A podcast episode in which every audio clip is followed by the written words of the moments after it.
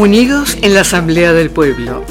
Queremos ser artífices de nuestro propio destino, construir un presente con libertad, justicia y bienestar.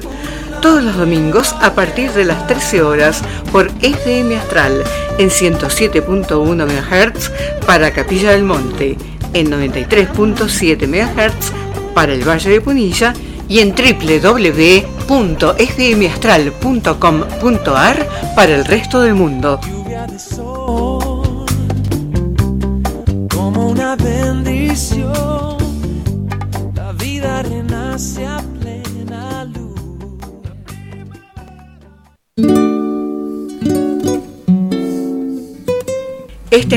Espacio, mucho más que todos los mundos.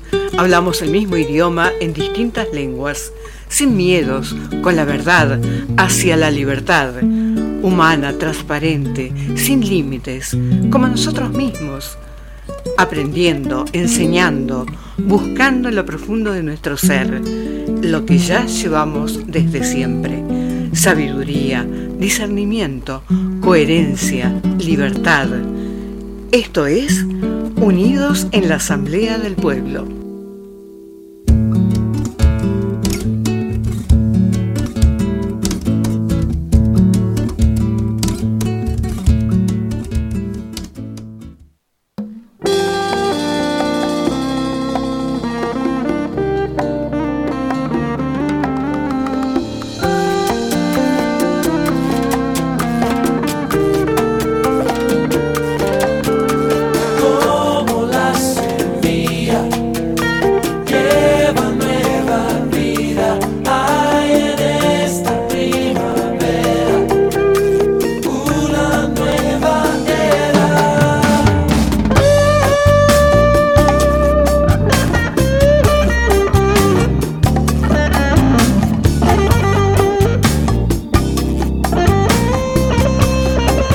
Bienvenidos, bienvenidos a un nuevo programa de Unidos en la Asamblea del Pueblo de Capilla del Monte, ¿sí?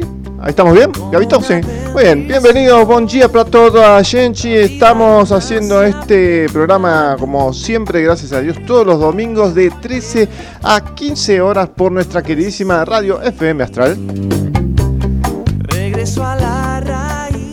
Muy bien, y pueden sintonizar la radio en el 107.1 para Capilla del Monte y 93.7 para todo el Valle de Punilla.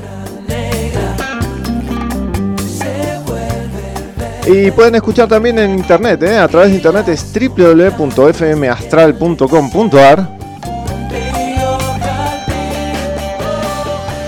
Y también tienen la aplicación en el Google Play Store, ¿eh? FM Astral, ¿eh? con el loguito inconfundible de las gemelas y el Uritorco. Muy bien, pueden comunicarse los teléfonos de la radio, bueno, ya mucha gente se los sabe de memoria. Eso, el teléfono fijo de la radio es 3548 48 2303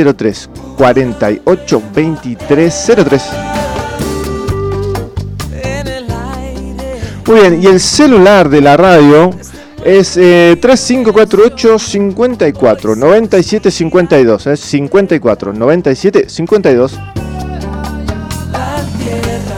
Muy bien, y el celular de la Asamblea del Pueblo de Capilla del Monte y de este programa es 3548, que es la característica de Capilla para los que son nuevitos en el programa escuchando, y el número es 603190, ¿eh? 603190. Muy bien, y eh, detrás del vidrio asintomático, como lo bautizó Alejandro, que calculo que en un rato estará por acá, eh, está nuestro queridísimo Gabriel Valledor, eh, ahí en los controles. Muy bien, Gabito, este, Lucas también debe estar durmiendo porque debe haber quedado de- del festival alienígena, quedó medio duro como siempre, duro entre comillas. O bueno, seguro que va a llegar tarde. ¿Qué te apuesto a que Lucas va a llegar tarde? Bueno, este, ¿y qué tenemos para el día de hoy? Dando vueltas, además de ahora cuando volvemos de las tandas, tenemos las noticias.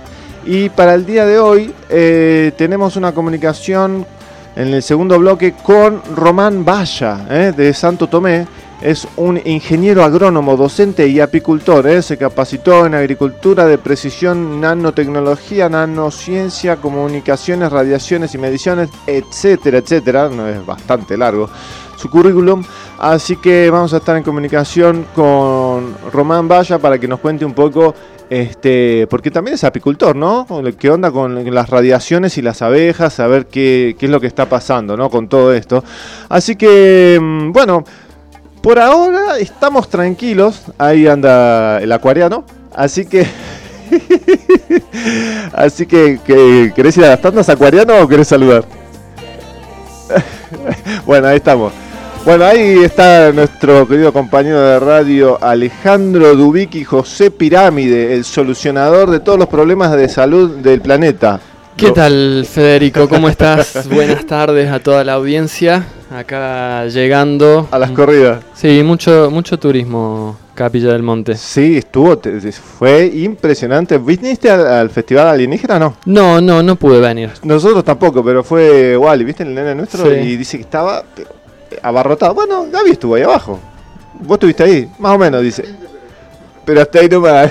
Gaby no vendió, entonces ya no le gusta. Ya no le gusta tanto.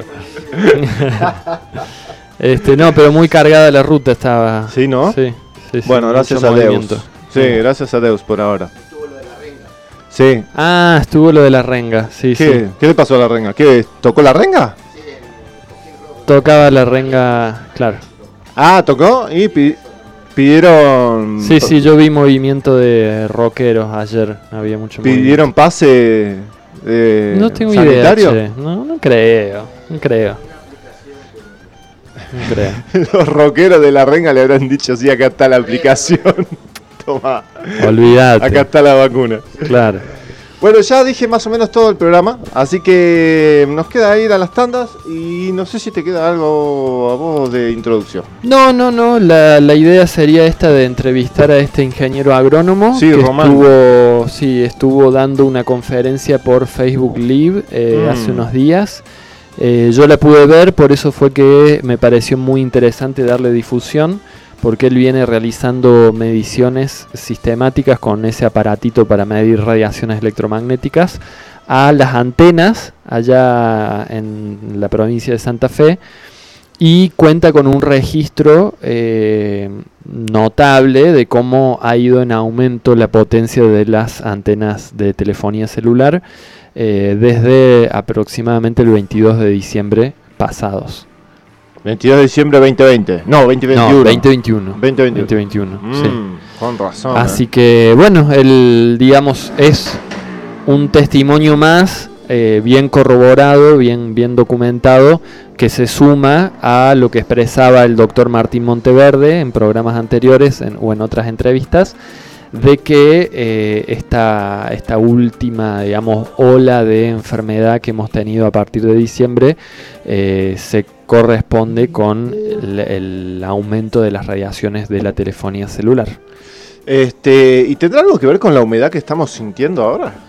Mira, eh, no, él, este ingeniero en un momento en su conferencia, que digamos era una conferencia pública en Santa Fe, que a su vez era transmitida por Facebook Live, él habló al contrario de que la- las radiaciones no ionizantes tienen un efecto de sequedad sobre la atmósfera y él cuenta, digamos, que en el lugar donde vive, históricamente siempre que dejaba un pedazo de pan eh, fuera de la bolsa o fuera de la heladera, eh, al día siguiente estaba enmohecido, ¿sí? no sé si se dice bien así, cuando se Sí, llena sí. de hongos, de Sí, moho, Tal cual. eh, y que ahora por el contrario se seca, se endurece sin formarse hongos, eh, como denotando que falta humedad en, en la atmósfera, ¿no? por lo menos en el lugar donde él vive, que es cercano a la provincia de Corrientes, donde eh, está habiendo una sequía histórica.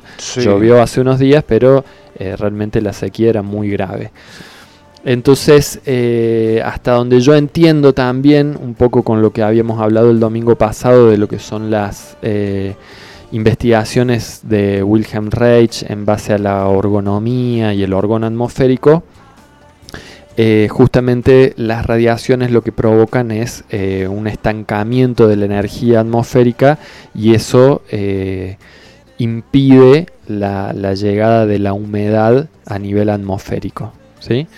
Eh, así que bueno, lo vamos a poder charlar con él, le vamos a poder preguntar concretamente a ver eh, hasta dónde él puede eh, confirmar este tema o, cuáles son sus, sus visiones al respecto.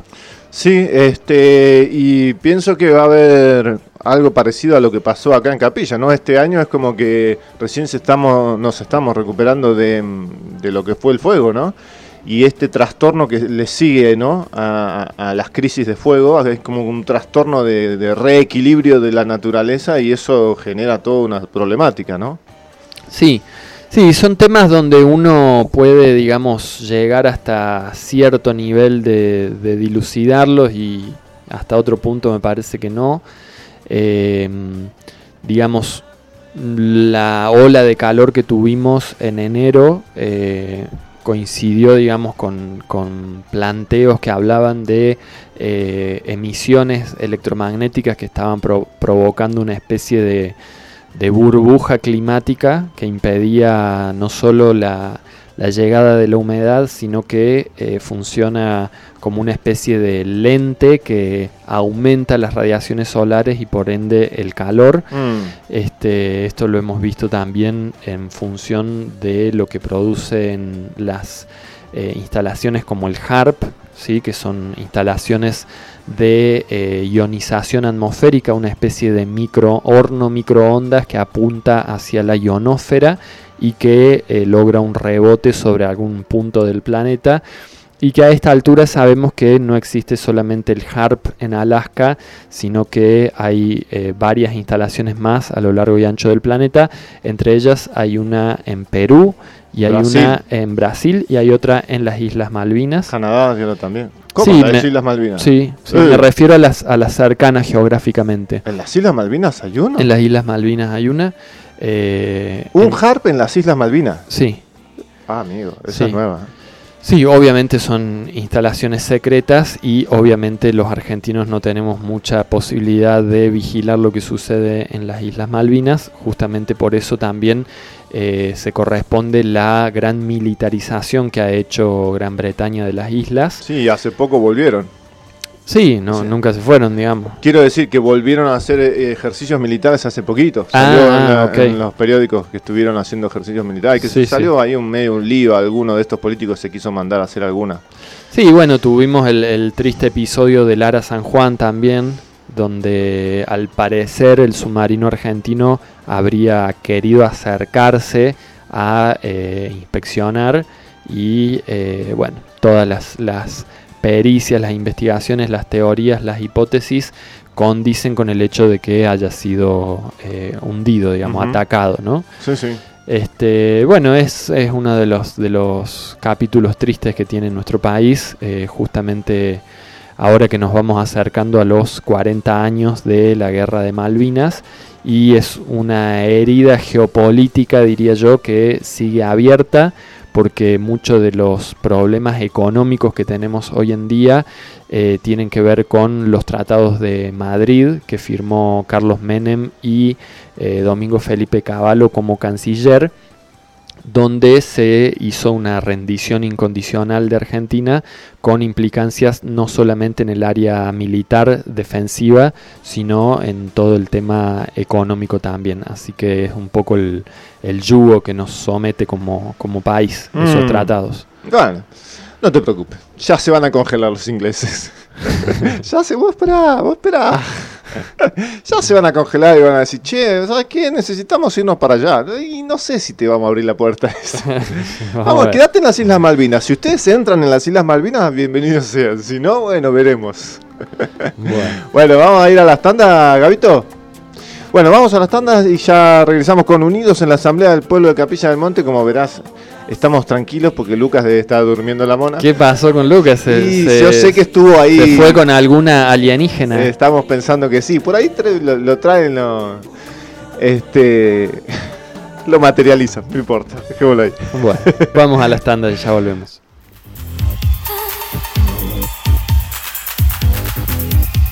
Il Gatonero. Calzados y accesorios. La última moda, cuero y ecocuero. Botas, borcegos, charritos, mocasines, pantubotas. Zapatillas urbanas, botas de lluvia. Gran variedad para niños y adultos. Línea exclusiva en mochilas, bolsos, morrales, riñoneras. Directo de fábrica. Calidad a mejor precio. Ofertas todo el año. Te esperamos en Deanfune 554, Capilla del Monte.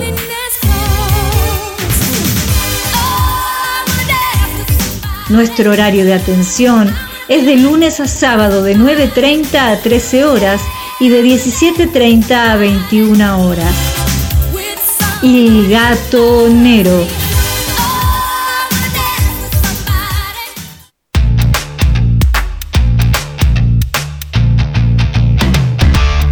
¿Sabías que en Capilla del Monte hay una librería donde podés encontrar todo lo que necesitas?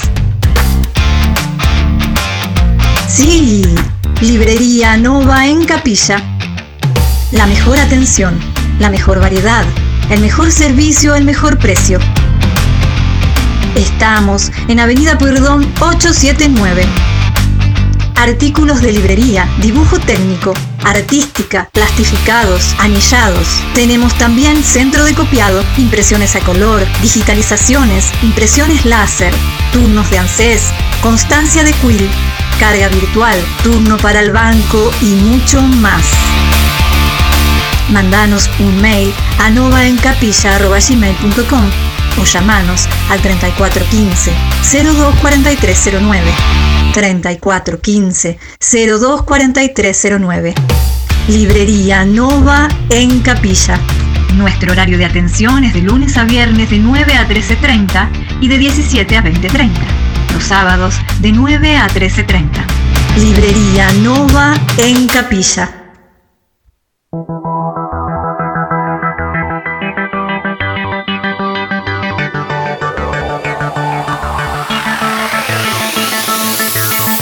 Equipos gastronómicos Morelli. Todo para la gastronomía industrial y hogareña con la más alta calidad. Cocinas, hornos, freidoras, parrillas, anafes a gas y eléctricos y mucho más. Visita nuestra página y busca el producto ideal para vos www.morelli.com.ar o comunicate al 34 13 36 63 89. 34 13 36 63 89. Morelli, vivía a tu gusto.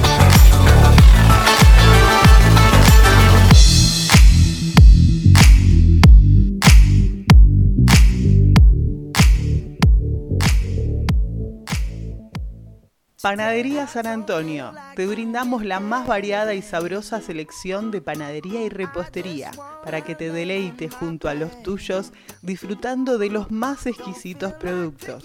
Estamos en Diagonal Buenos Aires 195. Búscanos en Facebook como San Antonio Pan.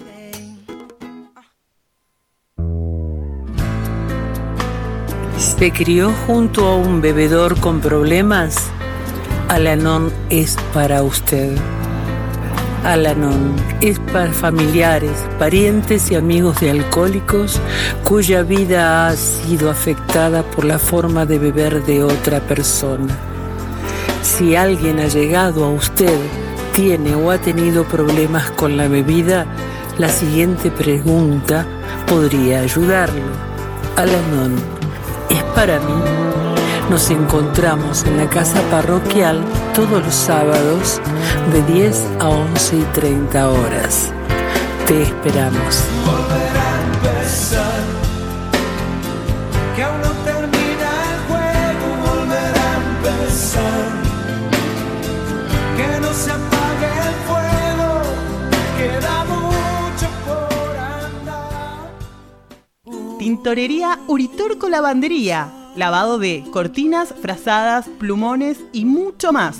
Retiro y reparto a domicilio sin cargo. Estamos en calle Belgrano 291, Capilla del Monte. Ciencia y Salud.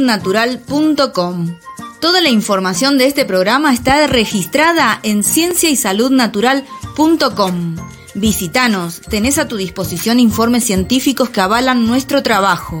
Ayuda con tu donación a que los profesionales de ciencia y salud natural.com puedan seguir investigando para brindarte toda la verdad. Coreano Gourmet. Sándwich a la vista. Excelente atención y buen precio. Pero lo mejor de todo es el sabor de sus productos. Originales y muy ricos. Prueba nuestras variedades. Estamos en Corrientes 326, Capilla del Monte. Hace los pedidos al 03548 1550 4047. 03548 1550 4047. CID Radio Taxi. Viajes a todo el país. Abierto de 6.30 a 23 horas. Con más de dos años llevándote a donde vos vas. CID Radio Taxi. Encontranos en Porredón 648, casi esquina Salta, en Capilla del Monte Córdoba. Llamanos al 35 48 48 19 27. 35 48 48 19 27. O escribinos por WhatsApp al 35 48 43 32 34. 35 48 43 32 34. CID Radio Taxi. Te esperamos.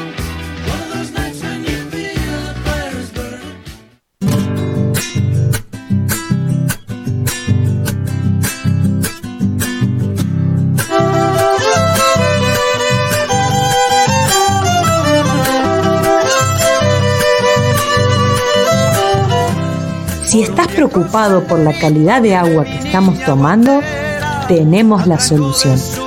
¿Sabías que el método más completo de purificación de agua son los filtros de cerámica?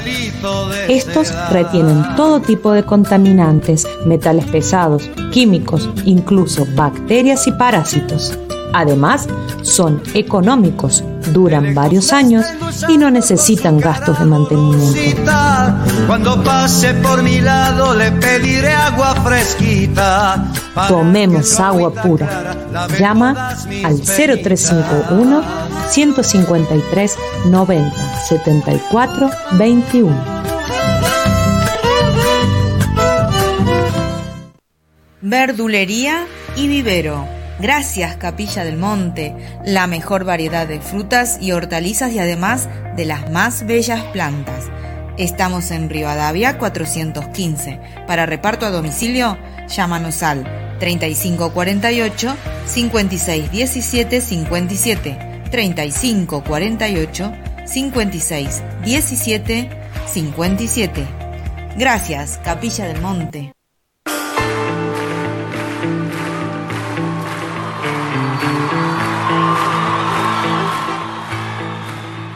Nuestros animales no son solo animales, pertenecen a nuestra familia. En tu ausencia yo los cuido, a tus gatos, a tus perros. Llámame o escribime al 341 35 62 121.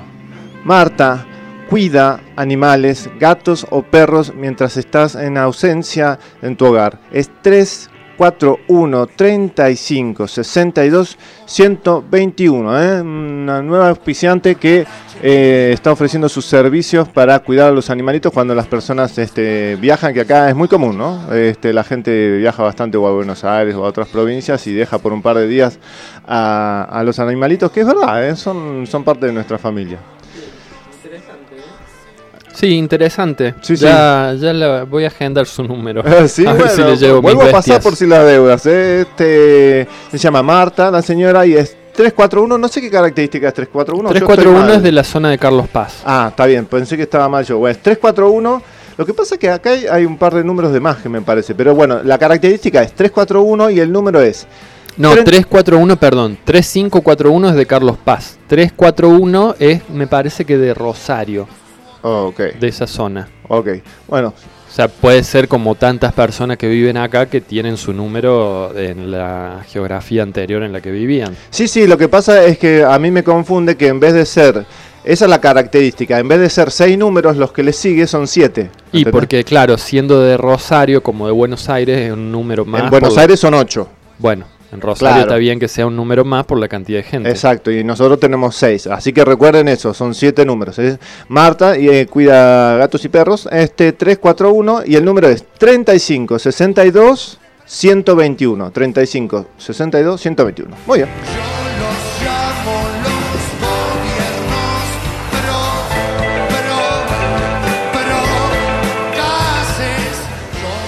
Bueno, muy bien, les recordamos las vías de comunicación. Si quieren llamar, el fijo de la radio es 03548 482 303.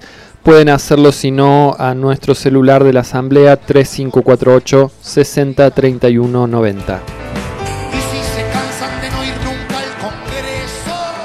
Bueno, tenemos también para regalar dos entradas para la obra de teatro Psicosis 448 de eh, Cristina Armada, Facundo Bono, Ayelen Gutiérrez, Mauricio Sarandria. Son los que actúan y bajo la dirección de Cristina Armada. Eh, hoy domingo a las 21 horas la primera función y a las 23.30 dice el flyer o sí, 23.30 Dos la entradas. segunda función. Así que quien se comunique al 3548 60 31 90 y quiera ir no solo a ver, sino también a participar de esta obra de teatro porque eh, es un poco interactiva con el público. ¿Fuiste ya? Eh, no, no fui, pero me, bueno, me han contado. Ah, bueno, ya tenés Este, que. que transcurre, digamos, como si fuera en la sala de espera de un eh, psiquiátrico, No, hospital. de un hospital. Un hospital. De un Sí, hospital. Está buena, está buena. Sí, hay que estar. No, que no hay forma de explicarla. Hay que estar ahí y la sensación, la atmósfera, todo cómo se arma. Eso que nosotros fuimos so- solamente al estreno. Así que imagínate lo que debe ser ahora que la deben haber pulido. Claro que está más aceitada. Bueno, Mm. eh, para el que quiera, Psicosis 448, hoy a las 21 horas o a las 23.30 horas, se comunican al 3548 60 31 90. Ujú.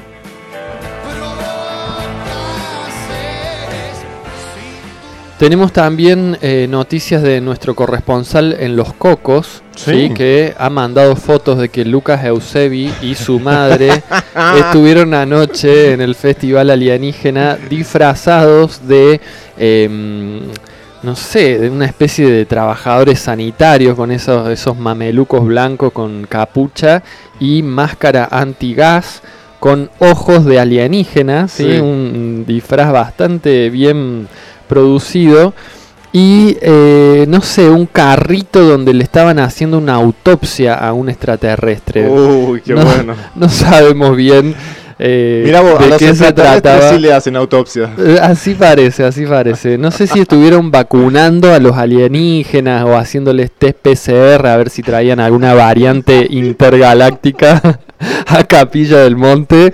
Que imagínate, se pudre todo. Traen un, un virus intergaláctico y ahí sí que se arma el- la hecatombe. No hay ¿no? cuarentena que aguante.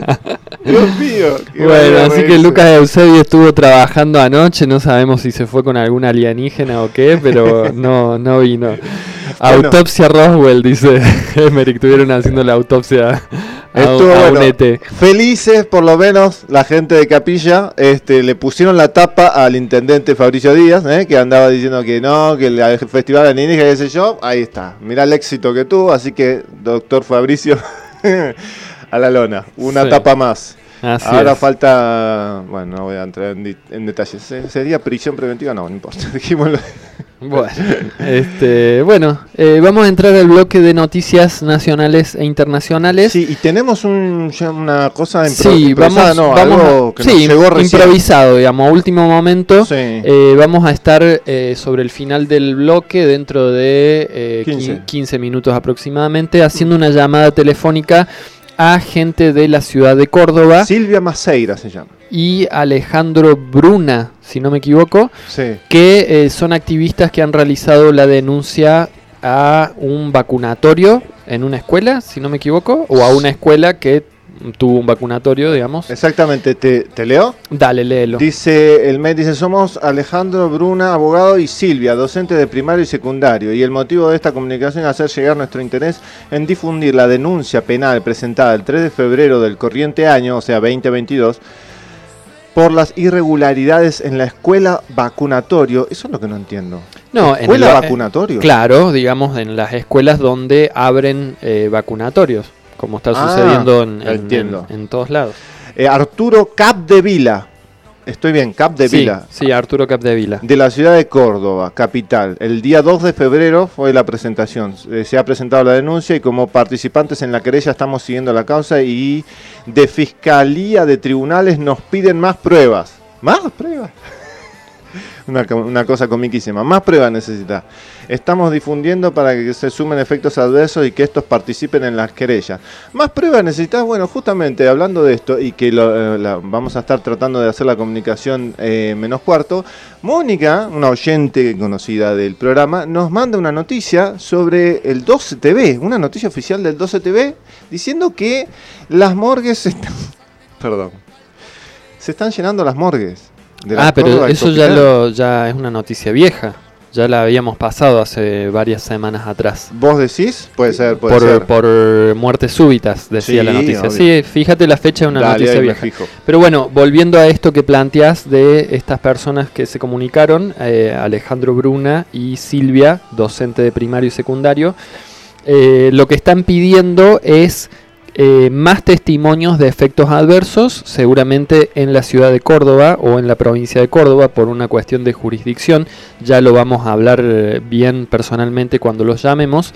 Pero eh, bueno, es necesario que quienes tengan algún tipo de conocidos con efectos adversos eh, y sobre todo si hay niños, ¿no? porque es el caso de una escuela, Mm. eh, sería bueno que se puedan sumar a participar con ese testimonio en esta querella, ¿sí? para tratar de bueno, frenar desde lo judicial un poco toda esta, esta cuestión de eh, vacunar a los niños en las escuelas con este, con este experimento transgénico. Sí, además también eh, vamos a hacerle el contacto con, con Juliana Olearo, ¿no? que también están recopilando testimonios, con mu- muchos testimonios hay. Este, y también ¿no? el comunicado de que se logró mediante un pedido de informe eh, de- en el Ministerio de Salud diciendo, no sé si lo viste, este, que la tasa de mortalidad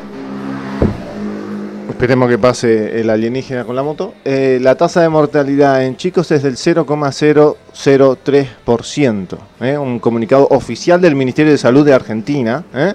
Entonces ahí está preguntándose Aristeo, ¿para qué va a vacunar con esa tasa de mortalidad que no existe? Claro, sí, sí, sí.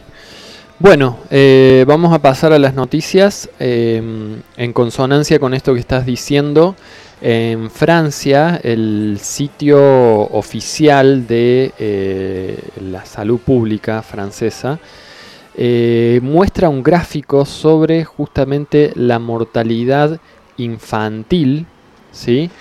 Eh, de 0 a 9 años muertos con COVID-19, ¿sí? Y el gráfico muestra que desde el inicio de la vacunación eh, las estadísticas se elevan por las nubes. Impresionante. Impresionante. Bueno, se suma esto a las ya tantas evidencias como es, por ejemplo, la del sitio Baers en Estados Unidos, que es el sitio oficial de registro de efectos adversos atribuibles a la vacunación, que eh, los casos de pericarditis y miocarditis por año desde el 2010 al 2020 la línea prácticamente no se desprende del cero y en el 2021 la línea aumenta a prácticamente 25.000 casos, ¿sí? lo cual es una locura. Y en 2022, que estamos a fines de febrero, la línea ya está alcanzando los 10.000 casos, ¿sí? o sea que eh, la tendencia eh, demuestra que va a superar la barra, digamos, la, cantidad de casos que hubo en 2021 y eh, son realmente alarmantes, ¿no? Estas eh, estadísticas que son oficiales y que yo me pregunto qué más hace falta para que las personas abran los ojos de lo que está pasando, ¿no? Porque si tenés 2010, 2011, 2012, 2013, 2014, 2015, 2016, 2017, 2018, 2019, 2020, con líneas que prácticamente no se despegan del cero, eh, insisto, en casos de miocarditis y pericarditis en eh, niños, ¿sí? Era algo prácticamente excepcional y en 2021 la barra de cantidad de casos sube a prácticamente 25.000. O sea, es un aumento e- excepcional, eh, exponencial, perdón, eh, impresionante. Sí, además, impresionante. Eh, detrás de, todos estos estudios también está Paul, Paul McCollum. ahora se me olvidó el primer nombre de McCollum, el famoso médico. Bueno, él se dedica a eso. Es uno de los médicos que más ha publicado en los últimos años papers y ¿cómo es que se llama de nombre? Ahora se me fue el nombre. Peter. Peter McCollum. Eh, y él no es antivacuna, inclusive en uno de los últimos de, las últimas marchas gigantes que se hizo 40.000 personas ahí en Washington, él aclaró, ¿no? sobre las otras vacunas, etcétera, cosa que obviamente no estaba nadie de acuerdo, pero este él se dedica a eso, se dedica exclusivamente a su especialidad es en el área cardíaca. Entonces, cuando él sale a hablar sobre este asunto, hay que escucharlo, ¿no? Es un tipo súper eh, también premiado, ¿no? Bueno, eh, en este sentido también hay, no sé qué tenés vos, pero acá también hay varias cosas, las voy a decir medias rápidas, no, no, no nos vamos a meter demasiado porque no, no necesitan demasiado demasiado introspección en, los estudios. Pero ustedes cualquier cosa nos mandan un mensajito y nosotros le mandamos la fuente de donde sacamos eh, los datos. ¿eh? Esto, tristemente, eh, nosotros que tenemos un canal aparte, solamente de víctimas, tristemente cada vez se suman más y más y más y todas con fuentes. Eso es lo peor. Porque si fuese que es un relato que viene de un mensajito, de otro mensajito. Que, que me contaron. Sí, exactamente. Eh, cadena 3 se vacunó este jueves, desencarnó de un accidente cerebrovascular con 47 años, Rodrigo Conti. Sí. Eso cadena 3. Sí, ¿eh? sí, sí, lo vi. Es un periodista bastante, conocido. Este, lo otro interesante que a la reina Isabel de Inglaterra le dio COVID hicieron como un mini reportaje y dentro del mini reportaje aparece el medicamento que está tomando. Ivermectina. Sí. Muy bien. Este, el dueño de Stawa de Budapest prohíbe jugar a los futbolistas vacunados. A los vacunados. Sí. Él dice que pierden fuerza, él le pone eso. Sí, sí, sí. Sí, em, empiezan de a poco a haber algunas repercusiones más, ¿no? en cuanto al mundo del deporte. El caso de, este director o dueño de un club de fútbol, de, em, ¿de qué país es? Budapest. Rumania, Rumania. Eh, ¿Cómo Rumania? ¿Budapest es? ¿Budapest en Rumania? Yo no sé de qué. O Hungría. No, bueno, están, un minuto. Yo lo tengo están al lado ahí, Rumania. Bucarest, perdón. Ah, Bucarest. Sí, es Rumania. Bucarest, es Rumania. Ahí va. Bucarest. Bien, y mm, también una entrevista del Kun Agüero donde ya deslizó que no sabía si lo que le había pasado había sido por el virus o por la vacuna. Sí, como ya dudándolo un poco. La verdad que no son muy compañeros los futbolistas, porque yo ya hubiese hecho una marcha, hubiese hecho un paro de futbolistas. Sí, sí, sí, bueno. No son muy compañeros. Evidentemente capaz que, bueno, no, no voy a hacer comentarios. Dijimos- Pero eh, el hecho también de que en un torneo de tenis, eh, recientemente también, en pleno partido, un tenista, eh, Otro, se- otro otro más, otro otro más, más. después de tanto, se le inmovilizaron las piernas, Sí, fue locu- qué se, le, locura. se le endurecieron y se cayó al piso. El, el Open Junior, la final, exactamente. Impresionante. Así que, bueno, empiezan a salir estas voces, como la, de- la del director de, de este equipo de fútbol, y también hay un jugador, un ex jugador de fútbol inglés, eh, no recuerdo ahora el nombre, que también fue controversial sus eh, declaraciones porque llamó a que se haga una investigación porque Matt LeBlanc, creo que se. No, Matt LeBlanc es el de, de Friends, pero se llama Matt algo. Sí, sí, la vi la entrevista. Sí, ese. En Oracle eh, Films. Diciendo que en sus, no sé, 21 años de deportista o de estar ligado, nunca había visto a un jugador de fútbol colapsar en el campo y cómo puede ser que eh, desde el año pasado haya tantos casos. ¿no? Como llamando a eh, que se realice una investigación eh, seria y objetiva de lo que está sucediendo. Urgente, sí. Bueno, y tristemente tenemos las pruebas de que este plan de despoblación está funcionando. ¿eh? Este, ahí vamos a, po- a ponerle un poco de humor antes de, de- de las cosas media heavy. Lo voy a hacer rapidito, sí, a- así hacemos el llamado. Bueno, mientras vos por ahí tenés algunas noticias dando vuelta. Dice un de O Globo. Un titular, Brasil. sí, un titular de O Globo, dice. ¿Por qué el sexo puede causar muerte súbita en hombres y mujeres jóvenes? Estudio sugiere que en personas menores de 50 años las principales causas de muerte durante la actividad sexual son el síndrome de muerte súbita, arrítmica o miocardiopatías. ¿eh? 20 eh, 02 de, bueno, 2 de enero. Sí, es impresionante la cantidad de campañas mediáticas que están desplegando para tratar de eh, tapar el sol con la mano de lo que está sucediendo con los problemas cardíacos. Eh, recordemos hace un par de semanas el diario Olé, Sí. el diario argentino de deportes, eh, publicó también que eh, ser hincha de fútbol era eh, un riesgo de eh, morir de un paro cardíaco. Y, en- y hay varias noticias de esa índole, ¿no? De que Van a empezar a caer los hinchas. Bueno, vamos a tener, vamos- estamos, bueno, nosotros personalmente estamos haciendo una investigación con referente a, la- a las compañías de seguros y, y relativamente a eso, ¿no? Con, respecto un poco a, eso, ¿no? ¿Qué va a pasar con los hinchas, ¿no? Cuando los hinchas de fútbol las, las barras bravas se enteren realmente que los están boleteando, se van a enojar, ¿qué van a hacer? No sé. Mm, bueno, eh, rapidito, dice una compañía de seguros, la- una de las más grandes compañías de seguros de Alemania, se llama BKK Provita. BKK Provita, no se llama KK, pero son dos K. ¿eh? Dice, analizó datos de casi 11 millones de personas aseguradas en su compañía y con respecto a las complicaciones que trajeron con eh, las vacunas, ¿no? Con las inyecciones, entre comillas. Este, los nuevos datos son alarmantes, dice Joef Beck, miembro de la junta de BKK, en un informe a un periódico que se llama Welt.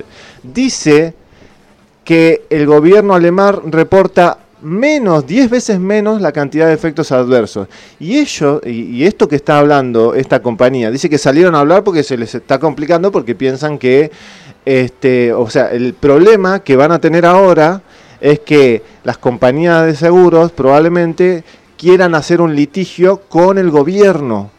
Porque están empezando a perder Contra, plata. Contra, contra el el gobierno, es verdad. Contra el gobierno porque están empezando a perder plata. Bueno, esta compañía de seguros lo único que hizo fue, le empezaron a llegar los casos, no es por desencarnación, sino más bien por efectos adversos. Y los comparó con el ICD, que es el Código de Enfermedades Internacional. O sea, directamente di- vino, te viene, te dice, che, mira, me pasó esto, se fijan en el ICD y aparece como efecto adverso de la vacuna. De las inyecciones, perdón. Ahí, eh, el- ahí están los ICD viejos. Y ahora los nuevos tienen agregado los posibles efectos adversos de estas inyecciones, que no, podríamos llamar de vacuna. Bueno, son 250 mil personas Wow. de 10 millones con efectos adversos.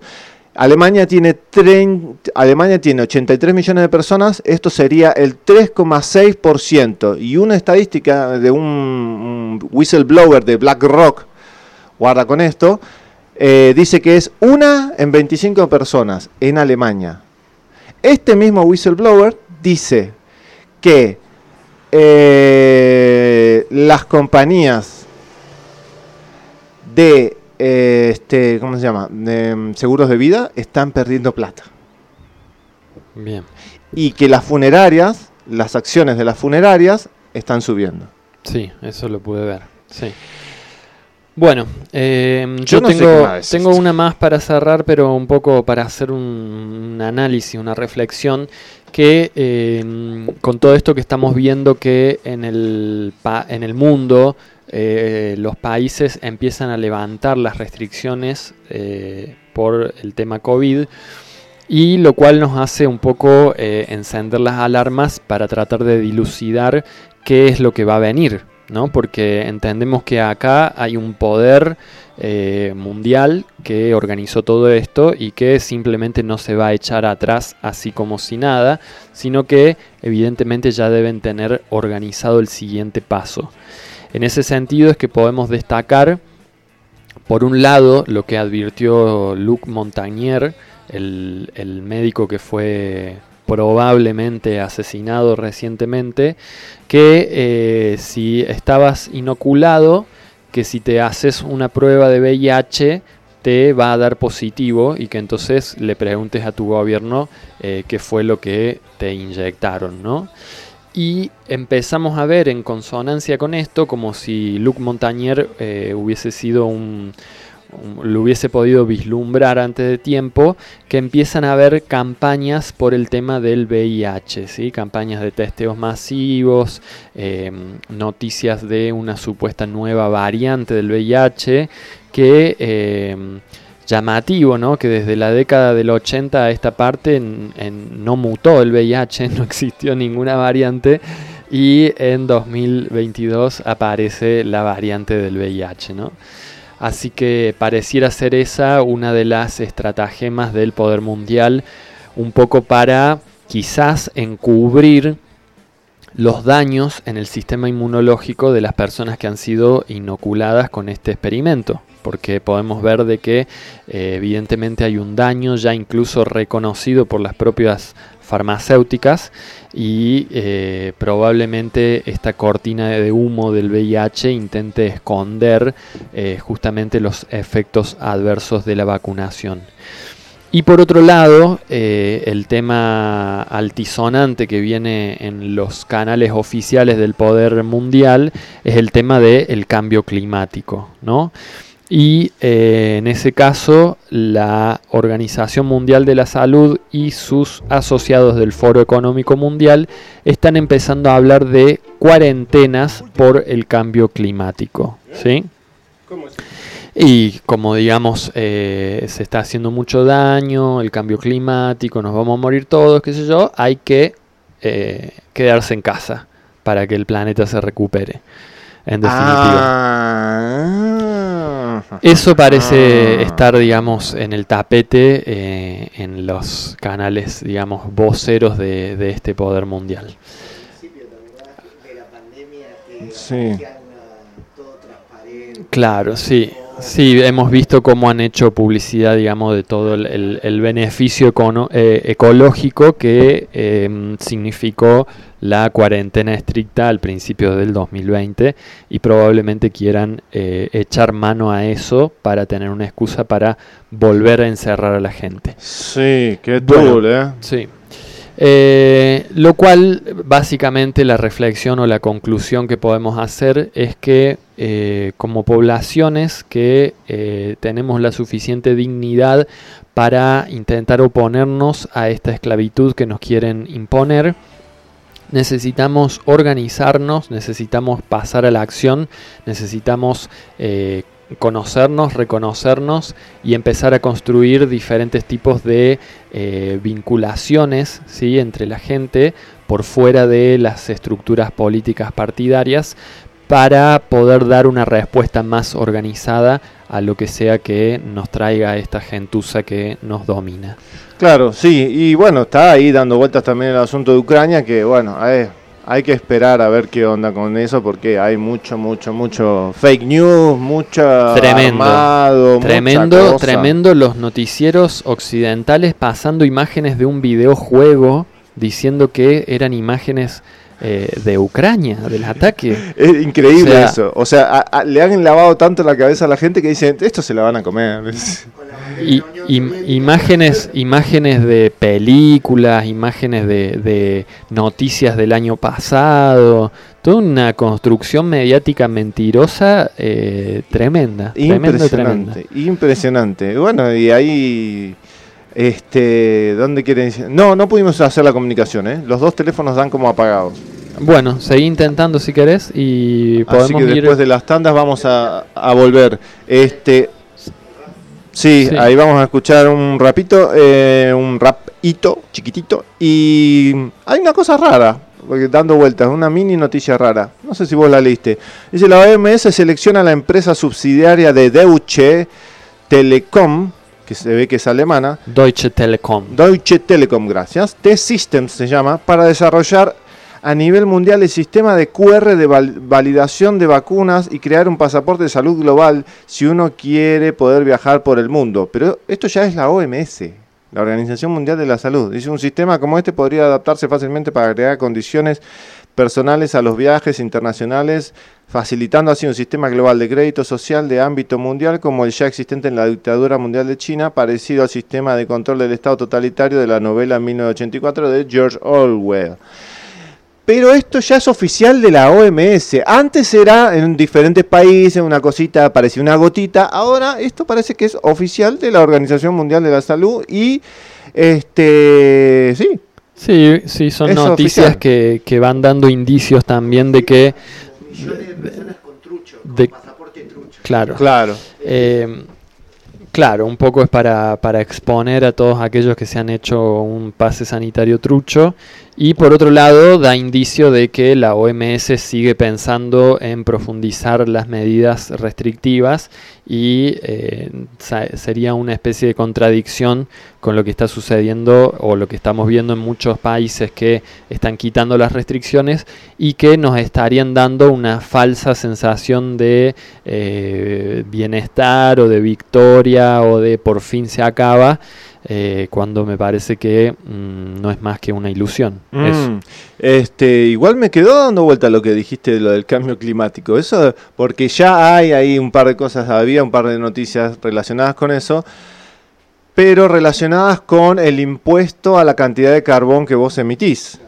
Sí, la Eh, huella de impuesto carbono. a eso, ¿no? Y inclusive decirte, bueno, no podés usar el auto porque te pusieron impuesto o te pusieron una, no una multa, sino como que te dicen, bueno, por tantos días no lo puedes usar. Pero quedarte encerrado en tu casa para no usar, o sea, ¿sabes qué es lo que, sabes lo que me hace ruido? Que se la van a vender a la gente. Sí, sí, digamos, eh, recordemos que el plan eh, mayor que hay detrás de todo esto es la instauración de un gobierno mundial. ¿sí? Ese es uno de los objetivos más grandes que tiene esta élite globalista, para, con- para lo cual deben eh, subordinar los gobiernos nacionales de todos los países, eh, lo cual no es tarea fácil claramente, pero como dijo Rockefeller, lo único que necesitamos es una gran crisis y las naciones aceptarán gustosas eh, el nuevo orden mundial, ¿no es cierto? Entonces, en base a esa intención de un gobierno mundial, creo que la pandemia lo que significó fue el primer intento de eh, eh, entablar de facto, ¿sí? de hecho, un Ministerio de Salud Mundial. ¿sí? Claro. Esa fue la intención. Y el tema del cambio climático y el impuesto al carbono es el objetivo de instaurar por primera vez en la historia un impuesto mundial, cosa que hasta ahora no existe. ¿Sí? Entonces eh, empiezan, eh, son como los pasos que ellos tienen en pos de este objetivo final de un gobierno mundial que va a implicar también eh, una moneda mundial, probablemente digital, y también una religión mundial, ¿no? como ya viene anunciando el, el- el Papa Francisco con sus intenciones ecuménicas, ¿no es cierto? Sí, y tristemente las señales son cada vez más claras, ¿no? Ahí Norma de Israel nos mandó un video que estuvo, que estuvo dando vueltas en las redes sociales de eh, un acampe que se había hecho con carpas en protesta, en, creo que enfrente de, de un ministerio de, de Israel y la policía lo destruyó de, repente de un día para el otro con niños adentro y todo. Y de noche creo que fue. Y de noche, digo, y estaba pasando lo mismo, eh, pasó en Canadá con esa infantería que no tenía nombres. O sea, no tenía identificación, esos verdes, todos así gordotes. Sí, eh, hoy vi que apareció muerta en su celda la líder del convoy por la libertad de Canadá. Eso dicen, pero ojo que eh, parece que es fake news. Todavía no está confirmado, pero ah. tristemente, viste cómo son estas cosas. Primero las tiran y después resultó que sí, que era verdad, pero el problema es que si llega a ser verdad, va a haber un gran enojo ahí en Canadá. Que, oh casualidad, miren, eh, esto, esto lo digo para terminar, que me pareció muy bueno esto, que hay mucha gente, viste que Trudeau, Justin Trudeau, el primer ministro canadiense, Justin Castro, diría. Justin Castro. Terminó, o sea, no dejó la, la, ley de emergencia, de Emergency Act. O sea, que, La sacó. La sacó. Sí, tuvo mucha presión de parte de su Senado. Sí, además tuvo presión de que ya de por sí, al introducirla por el asunto de los convoys, muchas organizaciones de derechos humanos se le fueron al humo. Pero el problema principal no fue tanto por ese lado, sino que esto también es una noticia oficial, los bancos tuvieron una corrida cambiaria porque la gente empezó a sacar la plata. Y los bancos no tenían qué plata darle. Entonces le habrán dicho a Trudeau, che, che, che, pará, ¿qué haces? ¿Qué, estás haciendo? Deja de joder con la gente que me está sacando toda la plata. los ah, canadienses empezaron a sacar la plata y los bancos empezaron a decir, che, no tengo de dónde sacar la plata para dártela. Y eh, creo que un día después o el mismo día, Trudeau dijo, no, bueno, ya está, terminamos con la ley de emergencia que yo listo, está todo bien. Mira vos, claro. El poder del consumidor. Así que vayan sacando la plata de sus bancos. Bueno, así es. Este, sí, eh, vamos, vamos cerrando. Yo creo que sí, estamos viendo tiempos eh, que, bueno, son para estar atentos, ¿no? Todo esto que está sucediendo en Ucrania.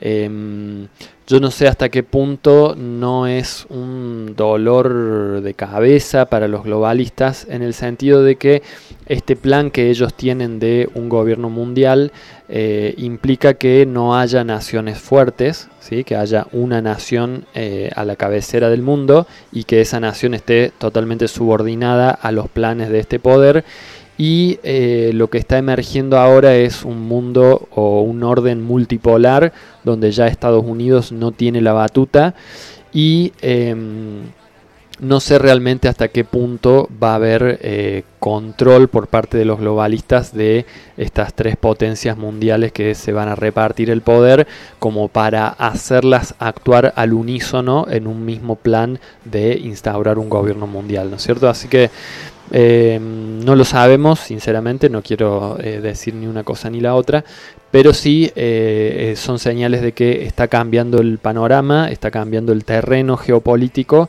y bueno, nos obliga a estar atentos y informados lo mejor que se pueda y, bueno, viendo eso de qué manera nos repercute en nuestra realidad cotidiana. Sí, buscando soluciones alternativas, ¿no? Yo me encantaría que algún día podamos eh, explicar todo el asunto de, las pirámides, porque por lo que estuvimos viendo, ahí el otro día te mandé un videito, este, los beneficios, inclusive estamos hablando de beneficios de, reparar el ADN, de, de anular este, cuestiones eh, de, nanochips, hay esas posibilidades, están ahí dando vueltas, no es que está... Sí, sí, a nivel tecnológico evidentemente vivimos en una especie de eh, primitivismo impuesto, ¿sí? Por esta... Eh, este poder mundial, esta, esta, este control sobre los espacios, los ámbitos académicos e industriales que no permitieron el emerger de ciertas tecnologías que ya fueron descubiertas hace más de 100 años y que hoy nos darían una realidad eh, de vida muy distinta a la que estamos eh, eh, viendo, en la que estamos viviendo, sobre todo en relación al paradigma energético. ¿sí? entonces eso hace que haya, digamos, un potencial latente ¿sí? de eh, de una emergencia, de un emerger de estas tecnologías eh, libres, por decirlo de alguna manera, que eh, podrían hacer un cambio del tablero de juego muy brusco, ¿sí? Y hay que estar atentos a eso. Yo no tengo ninguna duda que una vez que nos podamos sacar de encima el poder que nos oprime, las tecnologías van a tener un salto cualitativo impresionante. Sí, cualitativo, digo, en relación a la, calidad del tipo de tecnologías. No me cabe ninguna duda porque he podido ver algunos experimentos que hacen alguna gente suelta por ahí y eso, eh, llevado a una escala mayor, eh, realmente se podría cambiar completamente el paradigma eh, industrial energético en el que estamos viviendo. Como bien lo dejó sentado Nikola Tesla, lamentablemente sus planteos no no fueron masivizados y algunos eh, se han perdido por, la censura gubernamental de Estados Unidos. Pero mm, este, el problema es, claro, ¿cómo, cómo hacemos para sacarnos de encima este poder que nos oprime. Em, en ese sentido yo creo que eh, bueno podemos en algún momento retomar la idea de volver a entrevistar a el referente de la red argentina de democracia directa eh, Germán Rodríguez Mayor, que tiene eh, muchas ideas ya plasmadas, muy desarrolladas, de cómo eh, lograr implantar una forma distinta de organizarnos socialmente y económicamente sobre todo, y darle paso a una realidad más beneficiosa y más abundante como, como sabemos que, que sería posible, ¿no es cierto? O sea, la, esclavitud eh, se basa en la pobreza, necesitan artificialmente generar pobreza para poder eh, controlarnos y dominarnos y esa es la, la trampa de la que hay que salir. Exactamente, y en ese sentido sí, está trabajando fuertemente con algunas soluciones y recordemos que esto me encanta porque lo sacamos de, un dibujito de samba, ¿eh? en época que nosotros éramos super K y mirábamos todo lo K. no, no, este, digas esas cosas. No, no digo esas cosas. Este, y en un dibujito de samba eh, que explicaba cómo era el Estado, yo me, me quedé colgado porque dice, el Estado es una forma de organización, punto, no tiene que ser la única puede haber otra forma de organización. Este Estado que nosotros tenemos no es lo último y lo que tiene que ser y ahí quedó fijo. Es una sola forma de organización. Así es. Eso se puede cambiar, tranquilamente se puede cambiar. Y lo otro que agrego a, lo que vos me decís, que, eh, que decís al aire, es que el poder del consumidor, nuevamente lo mismo. O sea, la corrida cambiar los, en Canadá la lograron los consumidores, por ponerlo entre comillas. Consumidor del banco, ¿no? del servicio que ofrece el banco. Agarró, sacó la plata y los tipos tambalearon. Bueno, esto es exactamente lo mismo. Empecemos a usar nuestro poder del consumidor y los que no nos gustan no le consumamos. Y hay formas de boicotear, entre comillas, a los gobiernos. Y las empresas en algún momento van a decir, bueno, ¿qué hago? O cierro o me pongo a hacer lo que quiere el pueblo. Una de dos. Bien. Bueno, vamos a cerrar el bloque mientras preparamos la llamada del bloque siguiente. Eh, vamos con una canción antes de las tandas. Bueno, vamos con una canción, un rap conspiranoico.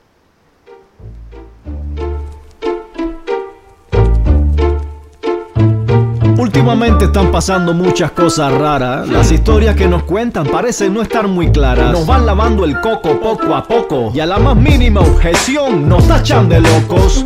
Teóricos de la conspiración. Cualquiera que se atreva a expresar su opinión. Los medios manipulan con desinformación. Y cualquiera que duda ha perdido la razón. Y ahí vamos como ovejas de cabeza al matadero. Y que nadie se cuestione lo que diga el noticiero. Sin poner peros y con la boca tapada. Si no quieres parecer retrógrado, no digas nada. Estamos quebrados, vendamos el país. Tranquilo, que aquí nos salva el FMI. ¿Ah, sí? Mm, ¿Y cómo le vamos a pagar? Nos van a cobrar impuestos hasta por respirar. Pero mucho cuidado, mejor no te resista, que si no estás de acuerdo eres conspiracionista. Vamos a pegarnos a las normas del sistema, que aquel que mucho habla se mete en un problema. Conspiranoico. Esquizofrénico, lunático, psicótico, demente y paranoico. Si no te tragan las noticias, las premisas que publican los periódicos. Mejor cállate la boca que eres un conspiranoico. Es cierto que a mucha gente se le va la mano. Que si la tierra es plana, que si el papa es reptiliano. Me da igual que la forma de la tierra sea un banano. Pero que no se metan con mis derechos humanos. Y no, yo no creo que vivamos en la Matrix. Ni que los presidentes sean iluminados. Yo no digo que todas las noticias sean falacias. Pero puta, hay que tener un poquito de suspicacia. Y ahí va la propaganda, propagando ideología. Niños ricos revolucionarios de la burguesía. Socialistas hablando de homofobia, qué ironía. En fin, la hipocresía. Nos meten adoctrinamiento desde la escuela. Nos hablan de Bin Laden y de las Torres Gemelas. La versión oficial no se la traga ni mi abuela. Pero mejor me callo para no meterme en candela. Conspiranoico. Esquizofrénico, lunático, psicótico, demente y paranoico. Si yo te traiga las noticias, las premisas que publican los periódicos. Mejor cállate la boca que eres un conspiranoico. Pero bueno, tranquilo, yo solo soy un rapero. Usted crea en lo que quiera y yo creo en lo que quiero. Y si no le cuadra lo que dice esta canción, siga con Teletica, Amelia Rueda y La Nación. Total, si ya esto está más que cocinado. El que no está mastrado ya lo tiene sentenciado. Tenga mucho cuidado, no te pases de bocón. No podría suicidarte sin ninguna explicación. No hay opción, como sea, estamos listos para la foto. O nos joden por un lado o nos joden por el otro. Siempre encontrarán la forma para manipularlo a uno. Será el COVID-19, el 20 o el 21. Te tachan de ignorante, te acusan de locura. Primero te difaman y luego te censuran. Y si no estás de acuerdo, mejor cállate la boca. Que aquí le va mejor a los que aplauden como foca. Conspiranoico. Esquizofrénico, lunático, psicótico, demente y paranoico. Si yo te traiga las noticias, las premisas que publican los periódicos. Mejor cállate la boca que eres un conspiranoico. Conspiranoico. Esquizofrénico, lunático, psicótico, demente y paranoico. Si yo te traiga las noticias, las premisas que publican los periódicos. Mejor cállate la boca que eres un conspiranoico.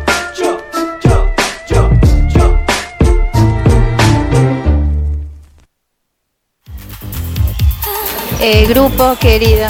eh, El Gatonero. Calzados y accesorios. La última moda, cuero y ecocuero. Botas, borcegos, charritos, mocasines, pantubotas. Zapatillas urbanas, botas de lluvia. Gran variedad para niños y adultos. Línea exclusiva en mochilas, bolsos, morrales, riñoneras. Directo de fábrica. Calidad a mejor precio. Ofertas todo el año. Te esperamos en Deanfune 554, Capilla del Monte.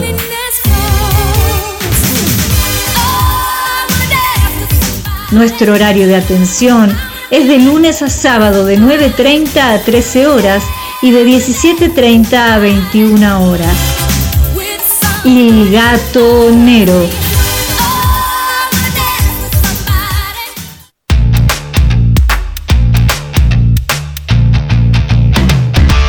¿Sabías que en Capilla del Monte hay una librería donde podés encontrar todo lo que necesitas?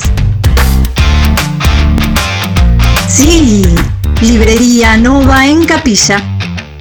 La mejor atención, la mejor variedad, el mejor servicio, el mejor precio. Estamos en Avenida Pueyrredón 879.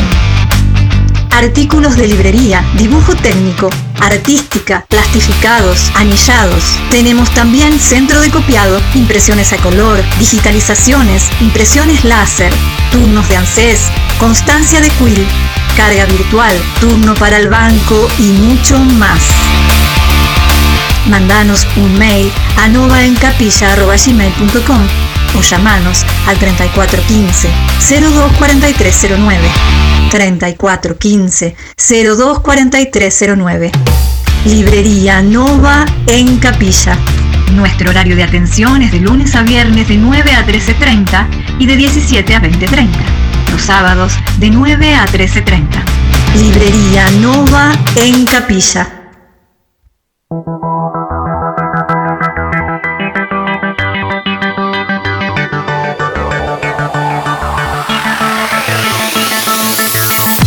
Equipos gastronómicos Morelli.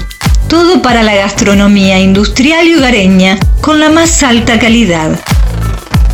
Cocinas, hornos, freidoras, parrillas, anafes a gas y eléctricos y mucho más. Visita nuestra página y busca el producto ideal para vos www.morelli.com.ar o comunicate al 34 13 36 63 89. 34 13 36 63 89. Morelli, vivía a tu gusto.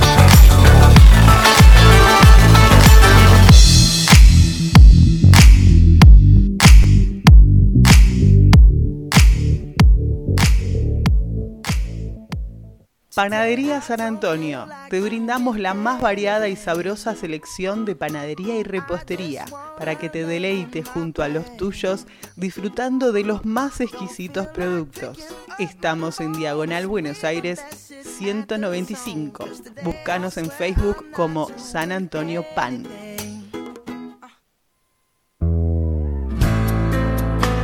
¿Se crió junto a un bebedor con problemas? Alanon es para usted. Alanon es para familiares, parientes y amigos de alcohólicos cuya vida ha sido afectada por la forma de beber de otra persona. Si alguien ha llegado a usted, tiene o ha tenido problemas con la bebida, la siguiente pregunta podría ayudarlo. Alanon es para mí. Nos encontramos en la casa parroquial todos los sábados de 10 a 11 y 30 horas. Te esperamos. Que aún no termina el juego, volver a empezar. Que no se apague el fuego, queda mucho por andar. Tintorería Uritorco Lavandería. Lavado de cortinas, frazadas, plumones y mucho más. Retiro y reparto a domicilio sin cargo. Estamos en calle Belgrano 291, Capilla del Monte. Ciencia y Salud Natural.com. Toda la información de este programa está registrada en Ciencia y Salud Natural.com. Visítanos, tenés a tu disposición informes científicos que avalan nuestro trabajo. Ayuda con tu donación a que los profesionales de ciencia y salud natural.com puedan seguir investigando para brindarte toda la verdad. Coreano Gourmet. Sándwich a la vista. Excelente atención y buen precio. Pero lo mejor de todo es el sabor de sus productos. Originales y muy ricos. Prueba nuestras variedades. Estamos en Corrientes 326, Capilla del Monte. Hace los pedidos al 03548 1550 4047. 03548 1550 4047. CID Radio Taxi. Viajes a todo el país. Abierto de 6.30 a 23 horas. Con más de dos años llevándote a donde vos vas. CID Radio Taxi. Encontranos en Porredón 648, casi esquina Salta, en Capilla del Monte Córdoba. Llamanos al 35 48 48 19 27. 35 48 48 19 27. O escribinos por WhatsApp al 35 48 43 32 34. 35 48 43 32 34. CID Radio Taxi. Te esperamos.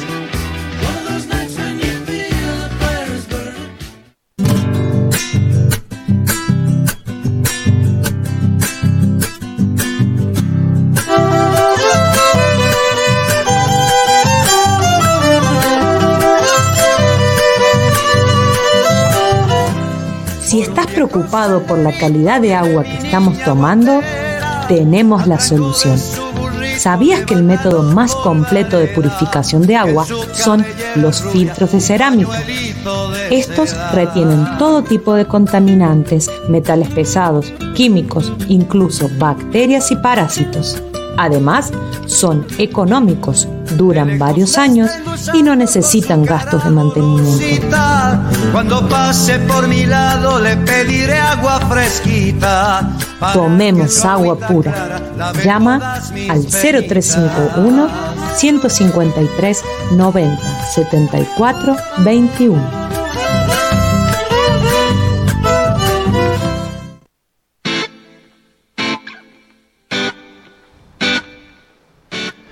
Muy bien, seguimos en Unidos en la Asamblea del Pueblo, transmitiendo por la FM Astral de Capilla del Monte, eh, online por el www.fmastral.com.ar.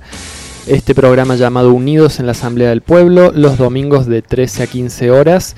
Y estamos en comunicación telefónica con el ingeniero agrónomo Román Valla de Santo Tomé, provincia de Santa Fe, con quien vamos a hablar sobre el tema de las radiaciones de las antenas de telefonía celular y la realidad que se está viviendo en nuestro país en los últimos meses.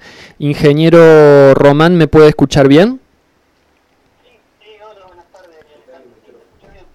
Un segundo, a ver, eh, ahí lo podemos escuchar, pero me parece que el micrófono este no.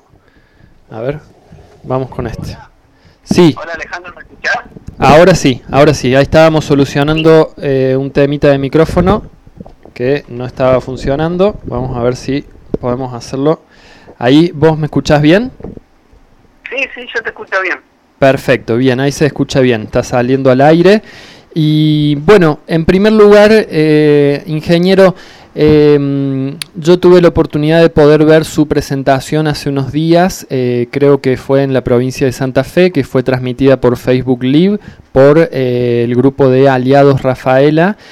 Em, y me pareció muy interesante el tema que usted eh, o que vos desarrollaste y nos gustaría darle un poco de difusión a ese tema y para ello me gustaría comenzar, em, si pudieras, eh, presentándote a la audiencia eh, cómo ha sido tu recorrido, em, tus estudios, tu, tu, tu, cantidad, digamos, de conocimientos que has podido asimilar para llegar hoy en día a poder hacer los análisis que estás haciendo.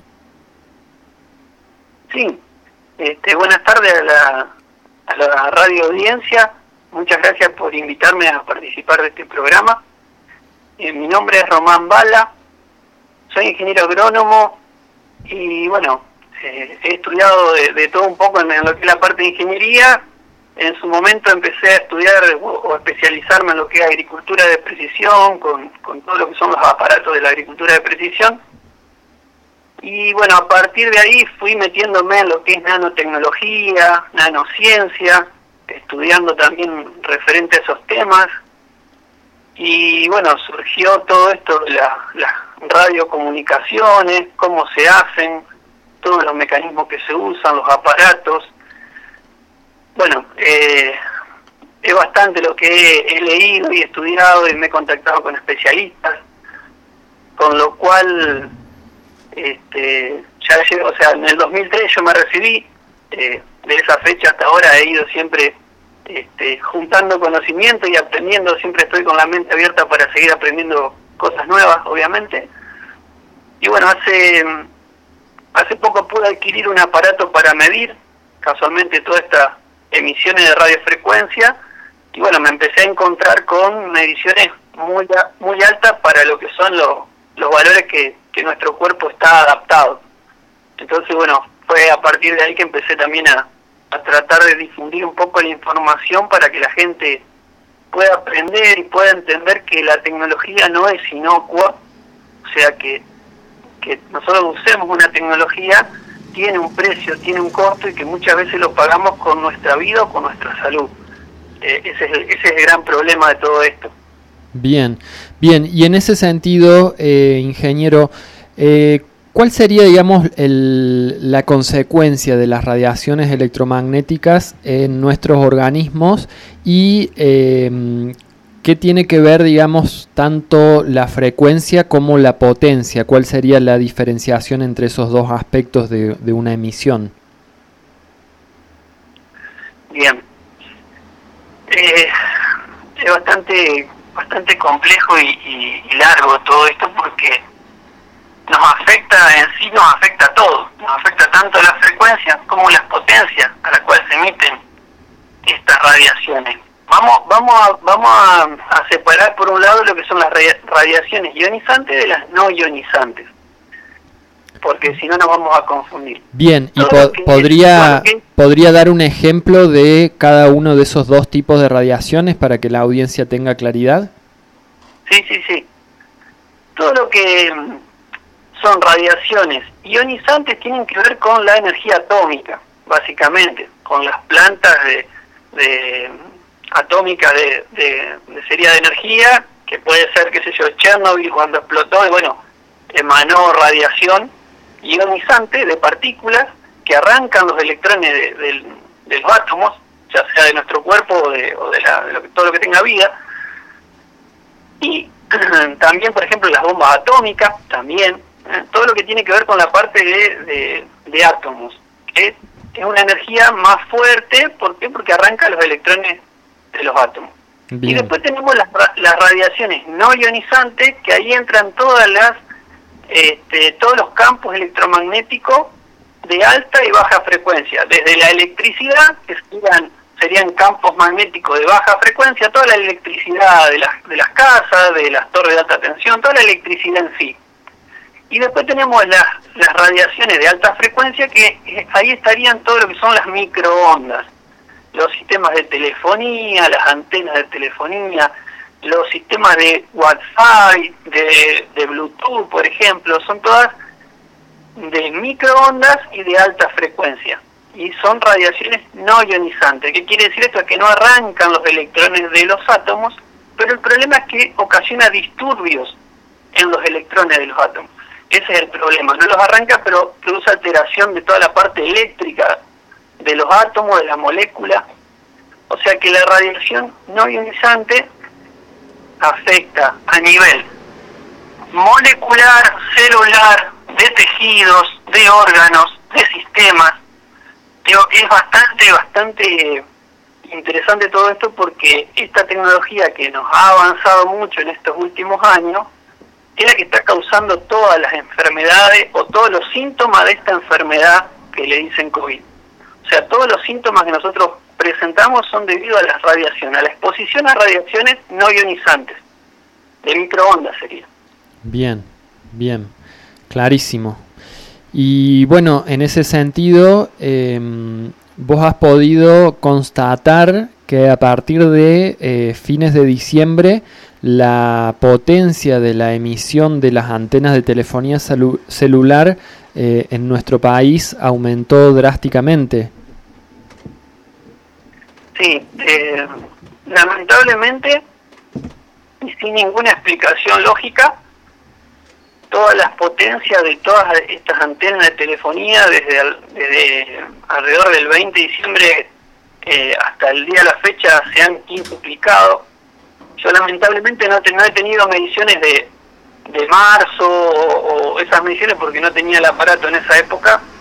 Eh, con lo cual no, no pude medir la primera ola que tuvimos de, de, de esta, de, esta, de estos síntomas que causaron esta, esta enfermedad, pero a partir de la, segunda ola nuestra acá en Argentina, eh, que fue a partir de, de los primeros días de enero, fines de diciembre, fue causada por las potencias que, que se quintuplicaron y sextuplicaron también. Pasamos a tener seis veces más la potencia que teníamos unos días antes con las antenas. Y al día de la fecha siguen estando muy altas y no, no, no hay forma que, que bajen las potencias, están muy altas. Bien, y de parte de las empresas de telefonía celular, ¿hay algún tipo de información o justificativo para estos aumentos, como puede ser mejorar la calidad del servicio o algo por el estilo?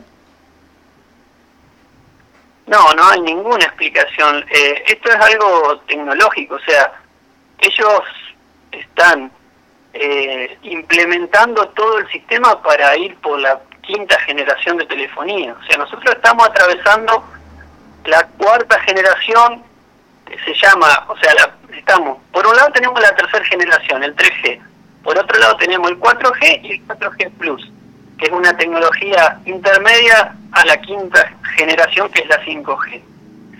En Argentina son muy pocos los lugares que tenemos antenas de la quinta generación, que son las 5G, hay creo que dos o tres antenas en Córdoba, después en Rosario, en Buenos Aires, en Mar del Plata, creo que algo en Neuquén o en Mendoza por ahí, pero son poquitas.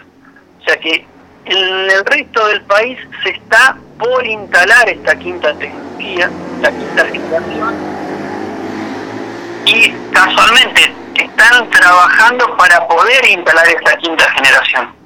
O sea, por eso es que están cambiando paneles y haciendo las antenas más grandes, poniendo más eh, antenas más cerca una de otra. O sea, esta quinta generación que se viene, según cada provincia, las autorizaciones y cómo los gobiernos provinciales están detrás de esto, es que bueno, que están, están llevando adelante esto. Casualmente están llevando adelante este cambio tecnológico.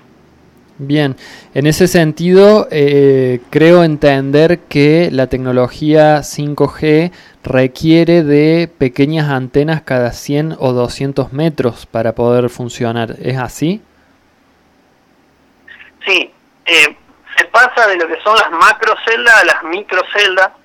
O sea, nosotros teníamos las primeras generaciones, teníamos antenas quizás cada 30 kilómetros, teníamos una antena lo cual ha ido reduciéndose a 20 kilómetros, 10 kilómetros, cada, cada antena, cada celda, y vamos a pasar a tener antenas cada 250 metros, 200 metros, 100 metros, o hasta, te diría, de 20 metros casa por casa, dependiendo de la, de la magnitud de esa antena y para qué se utilice.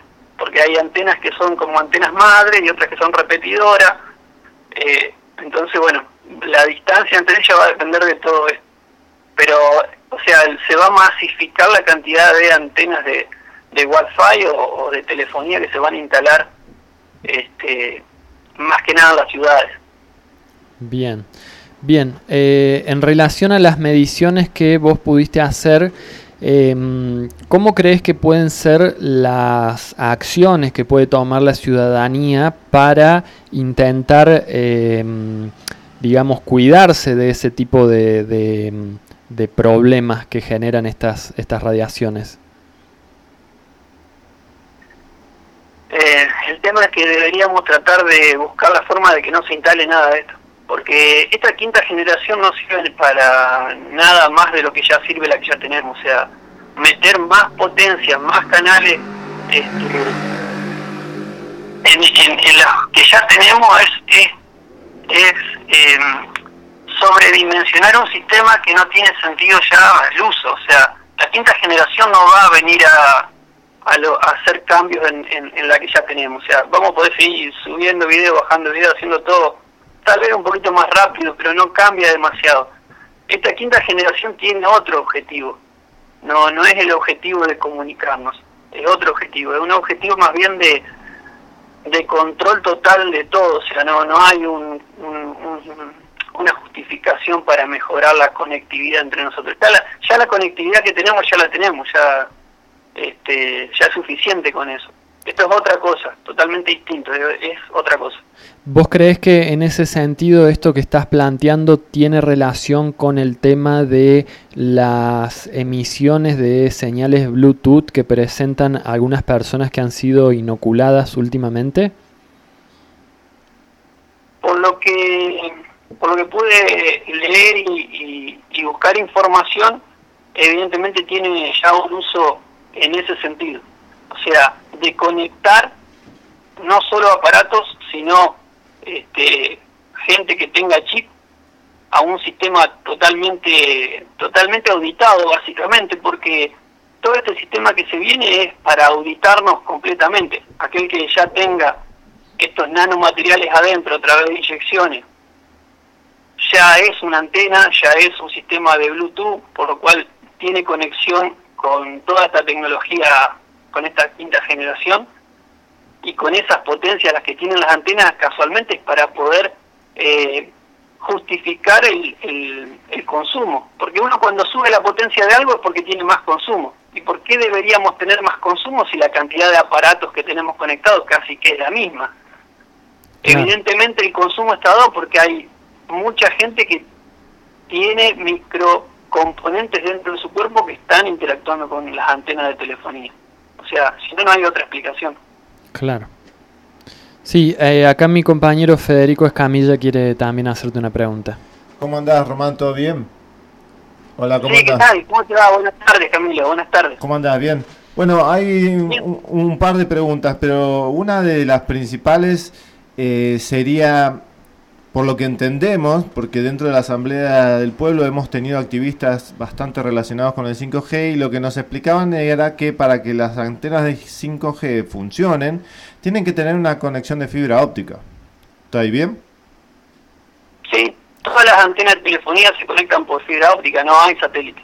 Exacto, entonces digo, la necesidad de implantar una antena para que en las casas haya un internet de mayor velocidad no tendría sentido porque ya la fibra óptica está pasaba por la misma cuadra y lo único que habría que hacer sería pasar un cable directamente como eh, en las grandes capitales se hace, nosotros en Avellaneda teníamos, este que directamente te, te conectan la fibra óptica por un cable y no habría necesidad de poner una antena. Entonces ya la antena, si bien estaría apuntado a la recepción de la calle, como vos decís, no hay necesidad, porque lo único que hace es que sea un poco más rápido el servicio, nada más que eso. O sea, no es el costo-beneficio o el riesgo-beneficio, no, no es bueno.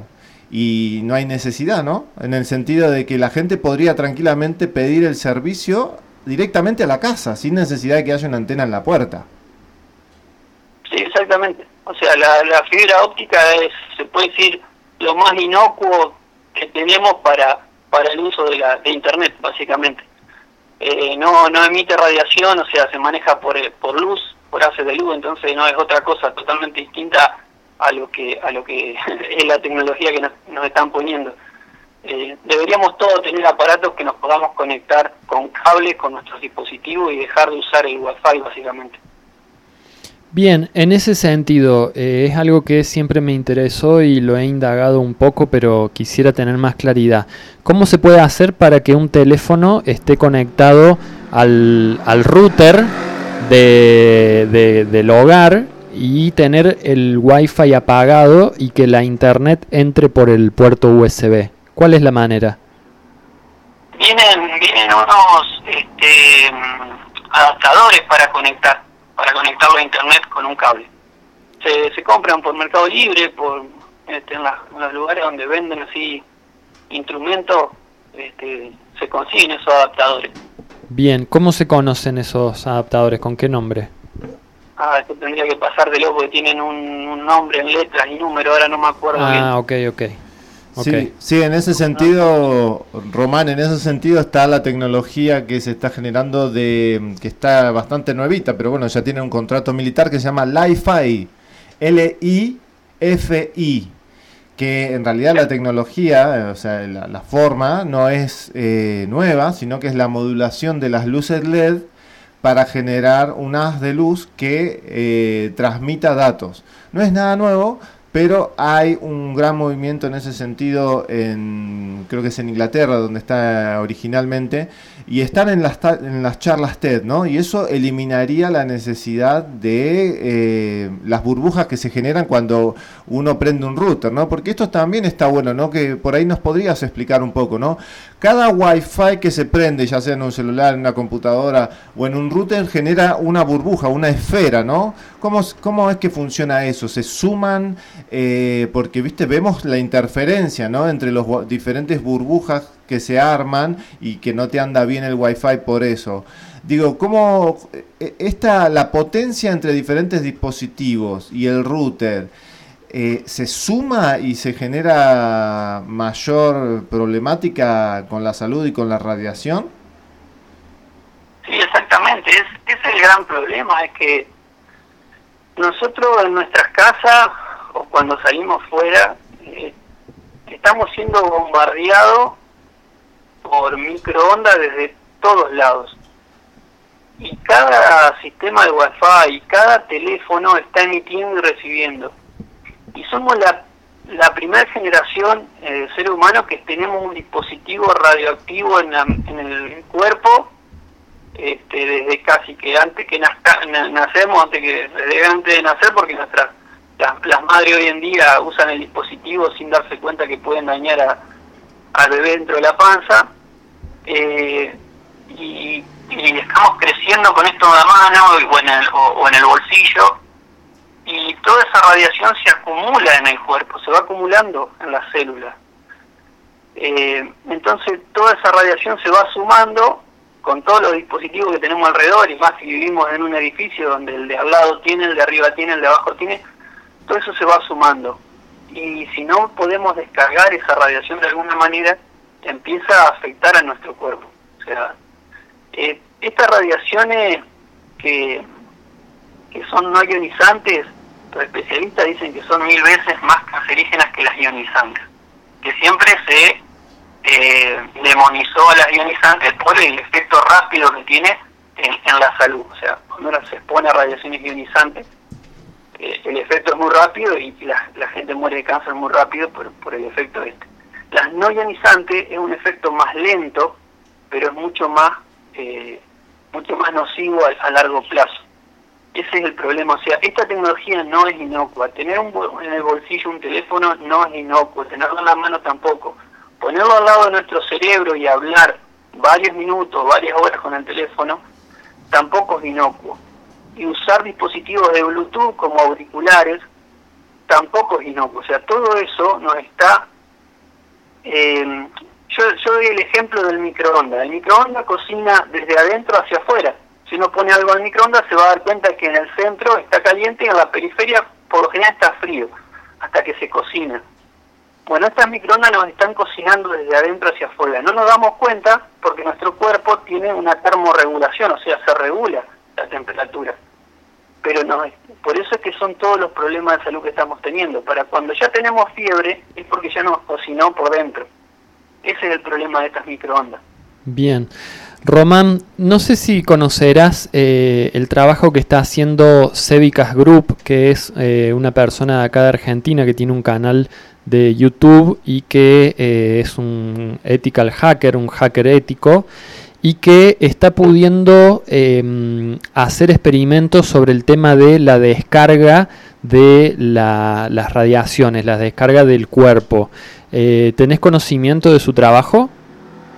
Sí, sí, sí, sí, todos los, los videos que va subiendo. Está muy bueno, interesante.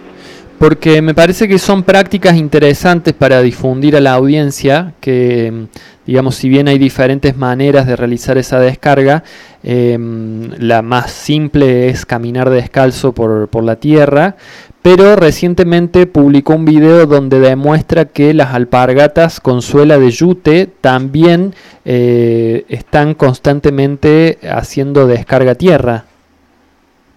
Sí, sí, lo vi, sí, está, está muy, muy interesante eso. Bien. Tenemos que tratar de buscar la forma de hacer descarga a tierra para tratar de eliminar esa radiación. Lo cual no quiere decir que esa radiación no nos haya hecho un daño ya antes de eliminarla. Claro. O sea, porque nosotros estamos siendo muy sobrecargados. La- las potencias a las cuales está la gente expuesta. eh, yo, yo no puedo creer que, la, que, que las antenas estén en esa potencia y, y que la gente todavía este, siga ahí debajo de las antenas como si nada, porque hasta los 500 metros de, de donde hay una antena de telefonía es muy fuerte la radiación. Román, Eh, caso- en el caso mío yo me doy cuenta porque soy electrosensible y a mí me, me empieza a doler la cabeza, me siento que se me cierra la garganta, eh, me puede chorrear la nariz con, con algún tipo de agüita así que te sale, como cuando estás al sol, lo mismo. Y después a- al otro día de estar expuesto un rato a esa radiación, eh, tengo diarrea. O sea, por más que yo haga descarga, eso es lo peor. O sea, Claro. yo después de estar ahí, porque yo tengo el medidor, entonces sé si estoy expuesto o no, me vuelvo a mi casa, me baño o hago contacto con las mascotas, porque eso también es muy bueno para, para bajar las radiaciones, de jugar con una mascota, con un gato, con un perro, con alguna mascota que esté en el suelo. ellos no, no, nos sirven para canalizar esa radiación, pero igualmente la radiación ya nos afecta. O sea, eh, si no tendríamos que estar todo el tiempo haciendo tierra y, y no es tan fácil tampoco. Claro, Este, claro.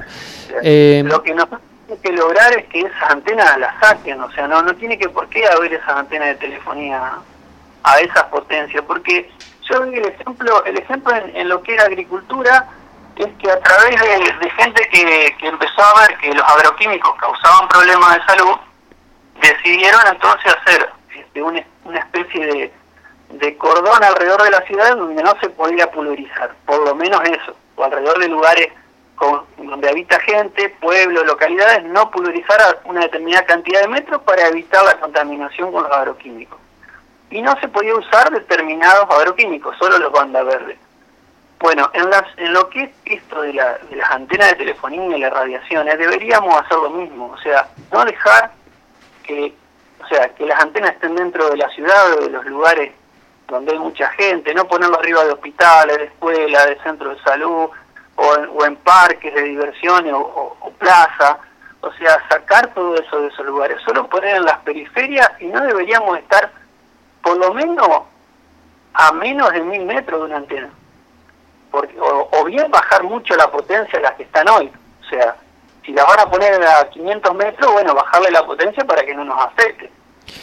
Bien, Román, ¿hay algún tipo de regulación legal que se esté infringiendo actualmente con este nivel de potencia que tienen las antenas? Es que ese, ese es el gran problema de todo esto. Porque uno entra al ENACOM, que es el ente encargado de regular las comunicaciones en Argentina, y uno entra a, a lo que es la página y busca las radiaciones que están en las diferentes ciudades, y ellos te ponen que las mediciones arrojan un 3,4, un 4,2% de un 100% que sería como el, el, máximo por encima del cual ya causarían daño. Entonces te dicen que está un 3,4, un 4,2 que es insignificante y que no produce ningún daño. El problema es que se basan en, en, en otro ente que, que es el que regula las, las radiaciones no ionizantes a nivel mundial, que es el ICNIRP, y que toma como radiación, este, como tope por encima del cual empieza a producir daño los 1000 vatios por metro, este, 1000 microvatios por centímetro cuadrado, perdón, este, por ahí las unidades se me, se me confunden, eh, y nosotros estamos teniendo este, radiaciones que si uno mira eso, son mucho mucho más chiquititas, uno está hablando del 5%, el, a lo sumo el 8 o 9% de eso, pero ellos se basan en que a esa radiación es recién cuando logran un aumento de un grado de temperatura en la superficie expuesta a esa radiación. Pero antes de, su- de subir un grado la temperatura, sea, ya produjo daño dentro del cuerpo. Porque vuelvo a lo mismo. Para que eleve un grado la temperatura afuera, tiene que haber calentado mucho adentro. Claro, Porque claro. vuelvo, vuelvo a decir lo mismo, esto, esto es microondas, esto cocina desde adentro hacia afuera, Claro. no desde afuera hacia adentro como el fuego. Claro, sí, clarísimo. Eh, Román, una pregunta más. Eh, nuestro presidente recientemente hizo un viaje a China donde firmó acuerdos comerciales que incluyen la eh, aparición de eh, Huawei como eh, empresa desarrolladora del 5G en Argentina. ¿Consideras que esto de alguna manera agrava la situación que estamos viviendo? Mirá, esto lo que está pasando hoy es muy grave y lo que se viene es peor. Yo no, no quiero hacer que la gente se asuste, pero no estamos tomando conciencia de lo que está pasando y de lo que va a pasar. O sea, se van a multiplicar los casos de cáncer, los casos de autismo, los casos de Alzheimer. Se va a disparar a, a, a mil veces lo que ya hoy tenemos problemas de salud. O sea, esto no es joda. La gente no toma conciencia, no cree que las radiaciones causan problemas de salud. Las radiaciones matan, literalmente. O sea, esto no es joda y vamos a tener cada vez más problemas de salud. Ya los tenemos con esto, cuando pongan la quinta generación, lo estamos viendo en, estamos viendo en Europa y en otros países que se disparan los valores de radiaciones ionizantes al meter la quinta generación. O sea que pasamos de tener no solo radiaciones no ionizantes a tener radiaciones ionizantes. Por alguna razón que todavía no nos explican o no nos quieren contar por qué se disparan los valores de radiaciones ionizantes, cuando antes no la teníamos o no las podíamos medir. O sea que magnifica por mil veces todos los problemas que vayamos a tener a partir de esa quinta generación. Bien, bien. Eh, es, grave, no es joda, o sea, los problemas que van a venir van a ser peores todavía. Sí. Román, eh, cada, salto, cada salto tecnológico vino aparejado con enfermedad. Cuando tuvimos la primera generación, la 1G, tuvimos la primera, la primer caso de gripe por todos lados. Cada, cada salto de generación, de la 2G, a la 3G, a la 4G, todas vinieron con algún problema de gripe o, o, estos síntomas gripales. Pero el problema es que a partir, o sea, eso es lo que uno ve en el momento, pero en el mediano plazo se, se aumentan los problemas de cáncer, de Alzheimer, de autismo en niños, un, problema, un montón de problemas cognitivos y, neuronales en los niños que, van a estar más expuestos todavía a lo que ya estamos. O sea, eh, si no empezamos a buscar la forma de, no sé, de usar ropa antirradiación y empezar a ver que, que, que bajen las potencias de los aparatos que tenemos hoy hasta en la mano, porque los aparatos que tenemos en la mano están emitiendo mucha potencia también. Si no se empieza a regular eso, va a haber más problemas de salud de los que ya tenemos. Y grave. Sí, Román, em, la pregunta sería si, porque esto lo hemos visto en los estudios que, ha hecho la gente de Robert Kennedy Jr., que no sé si conocerás, que ellos también están muy metidos en esto, con la FCC de, Estados Unidos, este, dicen que cambiando la frecuencia no sería tan nocivo o que eh, desaparecería, bueno, desaparecer no es la palabra, pero eh, la nocividad de, de, de esta nueva tecnología sería muchísimo menor, ¿no? Inclusive hay un gráfico que, que, hemos visto donde simplemente cambiando la frecuencia, o sea, están usando una frecuencia que parece ser que es a propósito, que corriendo un poquito el dial, por decirlo así, este no generaría tanto daño. ¿En tu experiencia personal es así?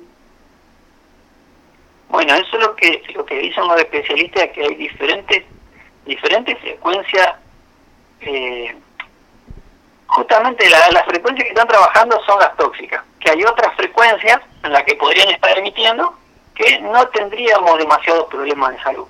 O sea, en otras, esto se trata de, de, resonancia, o sea, todo, todos nosotros, todo lo que nosotros vemos y tocamos, todo tiene una vibración y una resonancia. O sea, tiene una, un, una frecuencia de vibración, ya sea los átomos que la conforman, este, las moléculas, si nosotros usamos, la, si seguimos usando la que estamos usando, vamos a seguir teniendo problemas de salud. Ahora, si nosotros pudiéramos cambiar a otras frecuencias que tal vez no sean tan eh, eficientes como las que están usando, porque tal vez lo que se está buscando es tener más eficiencia, por eso se usan estas, bajaríamos un montón los problemas de, que nos causan las radiaciones. O sea, eso sí, eso es así, como dicen, cierto, es así. Y, esto está relacionado un poco porque ahí nos estaba mandando un mensajito a un oyente, está relacionado un poco con el asunto de los aviones y, los pilotos de avión de Estados Unidos que estaban justamente eh, hace un par de meses atrás haciendo paros eh, por justamente la problemática de, de la, las frecuencias que estaban utilizando interfería con el sistema de aterrizaje del avión, que la verdad que no sé en qué quedó eso, la verdad parece que, no sé si vos tenés alguna noticia de eso, nosotros pasamos la noticia pero no sabemos si hay alguna actualización sobre qué pasó con eso. Y bueno, sí, es, eso yo también estuve, estuve leyendo este, más que nada la empresa Boeing, era la que más problema tenía con esta quinta generación que le le, produció un montón de interferencias en, la parte este, de los de, toda la parte este, del avión en cuanto al aterrizaje y, y los, y los aparatos en sí. Principalmente esa empresa era la que tenía problemas, las otras empresas no tenían problemas. O sea, que tenían mejor aislación de, de, microondas de, de los aparatos. Este, el problema es que nosotros también no, no, no estamos también concentrando solo en lo que nos ocasiona a nosotros los seres humanos, pero esto esto está destruyendo el ambiente, los seres vivos, eh, la microflora, la microfauna, porque todo esto está haciendo mucho daño a, o sea, a la parte ecológica. Y los ecologistas, no, yo no escucho en ningún lado a ningún ecologista diciendo todos los problemas que va a traer y que está trayendo hoy a la parte este, de la naturaleza toda esta toda esta radiación. Porque lo vemos lo vemos hoy en el clima. Vemos que tenemos temperaturas que no son las normales que nunca tuvimos. Los ríos se secan las lagunas se secan cuando nunca se secaron. Eh, estamos teniendo eh, problemas en, en lo que es la lluvia las lluvias se ausentan por demasiado tiempo cuando este, no es lo que su- lo que siempre sucede Román, eh, y en, hay un montón de cambios a nivel ambiental eh, a causa de estas radiaciones que no no hay ecologistas que estén saliendo a hablar de todo esto. No, no, no lo vemos a Greenpeace o a ninguna de esas este, entidades hablando hablando a ver qué está pasando. O sea, están todos callados. Sí, eso es, muy hace importante porque lo comentábamos al principio de que era una de las preguntas que te queríamos hacer, eh, la, la relación, digamos, entre el cambio climático y toda esta emisión de microondas y la eh, consecuente sequía que esto trae aparejado. Eh, vos ahora lo estás confirmando con lo que estás diciendo y... mm, de alguna manera yo me pregunto cómo se puede, digamos, tratar de poner el tema en el tapete, porque eh, en relación, por ejemplo, a los incendios que estuvo habiendo en la provincia de Corrientes, eh, la sensibilización que hubo sobre el tema a nivel nacional fue muy grande, sin embargo, eh, prácticamente muy poco porcentaje de la población asocia esa problemática a el hecho de las eh, emisiones de microondas como vos lo estás planteando. Entonces, daría la sensación que... Sí, Estamos teniendo un gran problema con el agua. O sea, las napas freáticas han bajado mucho. Eso tampoco nadie lo dice. Campos que antes eran eran campos llenos de agua o, con muchas vertientes, campos que no se sembraban, creo que hace, no sé, capaz que quizás nunca se sembraron, eh, hoy están secos, o sea, hoy se pueden se pueden trabajar. Eh, eso no es normal.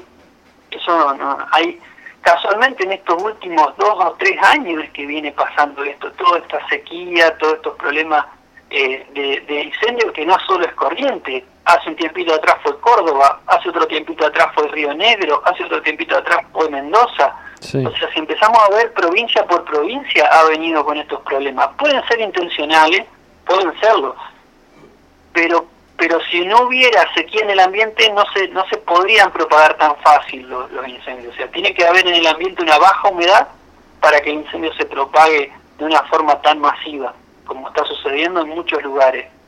O sea, esto lo que está pasando es muy grave. sí. Porque si se empieza a, o sea, empezamos a tener problemas con el agua y tenemos que empezar a buscarla cada vez más abajo, eh, los problemas que puede traer eso ya son mucho más, más grandes. Porque ahí ya tiene que ver la parte productiva, la parte de los cultivos, eh, todas las economías regionales se van a ver afectadas al no tener agua dulce, o sea, no es joda todo lo que está pasando. Sí. Todo esto yo estoy totalmente seguro que se debe a todos estos microondas que, que estamos teniendo y eso que acá todavía no se instauró la quinta generación. Recién estamos en la tercera y cuarta y cuarta y media. Bien. O sea, esto es muy grave, muy, Sí. muy grave. Sí, sí, sí. em, yo coincido totalmente con lo que estás planteando. Em, ya tenemos que ir cerrando. Ah, Federico quiere una pregunta más. Sí, eh, hay dos cositas. Eh, Román, la gente nos está preguntando que vuelvas a repetir eh, cómo es el asunto de la descarga, cómo se puede uno descargar, ¿no? Porque vos hablaste también de los animales, de bañarse. Bueno, ahora que puedas un poco repetir esa parte. Y lo que yo te quería preguntar, pues en tu caso, que sos sensible, que eso nosotros ya sabemos, porque la gente de Robert Kennedy Jr. también trabaja con gente que es sensible a, las diferentes radiaciones y entonces sabe exactamente dónde está cada cosa, etcétera. Digo, ¿cuáles serían los síntomas, los primeros síntomas de, de que uno está teniendo una radiación no ionizante? Bueno, lo, lo primero que uno empieza a sentir es dolor de cabeza. Dolor de cabeza. Eh, hay quienes sienten un zumbido en el oído, muy, un zumbido continuo cuando se ponen a ese lugar, que puede durar el tiempo que dure el tiempo que están en ese lugar. Y si están las 24 horas debajo de ese lugar, es las 24 horas. Después pueden sentir eh, cansancio, mucho cansancio, desgano, eh, lo, eh, después lo otro es el dolor en los ojos, ardor, eh, como que está expuesto a, un- a, a- cuando uno mira el sol o está así expuesto a, la luz solar que por ahí te empiezan a doler los ojos cuando está muy fuerte, eh, enrojecimiento de los ojos, cansancio también y, ardor. Dolor de garganta, se puede sentir que se te cierra la garganta, que te empieza a apretar la garganta, a, a sentirla que se te raspa, o hasta gusto metálico puedes sentir en la boca, un gusto metálico, raro, eh, pérdida de olfato, pérdida de gusto.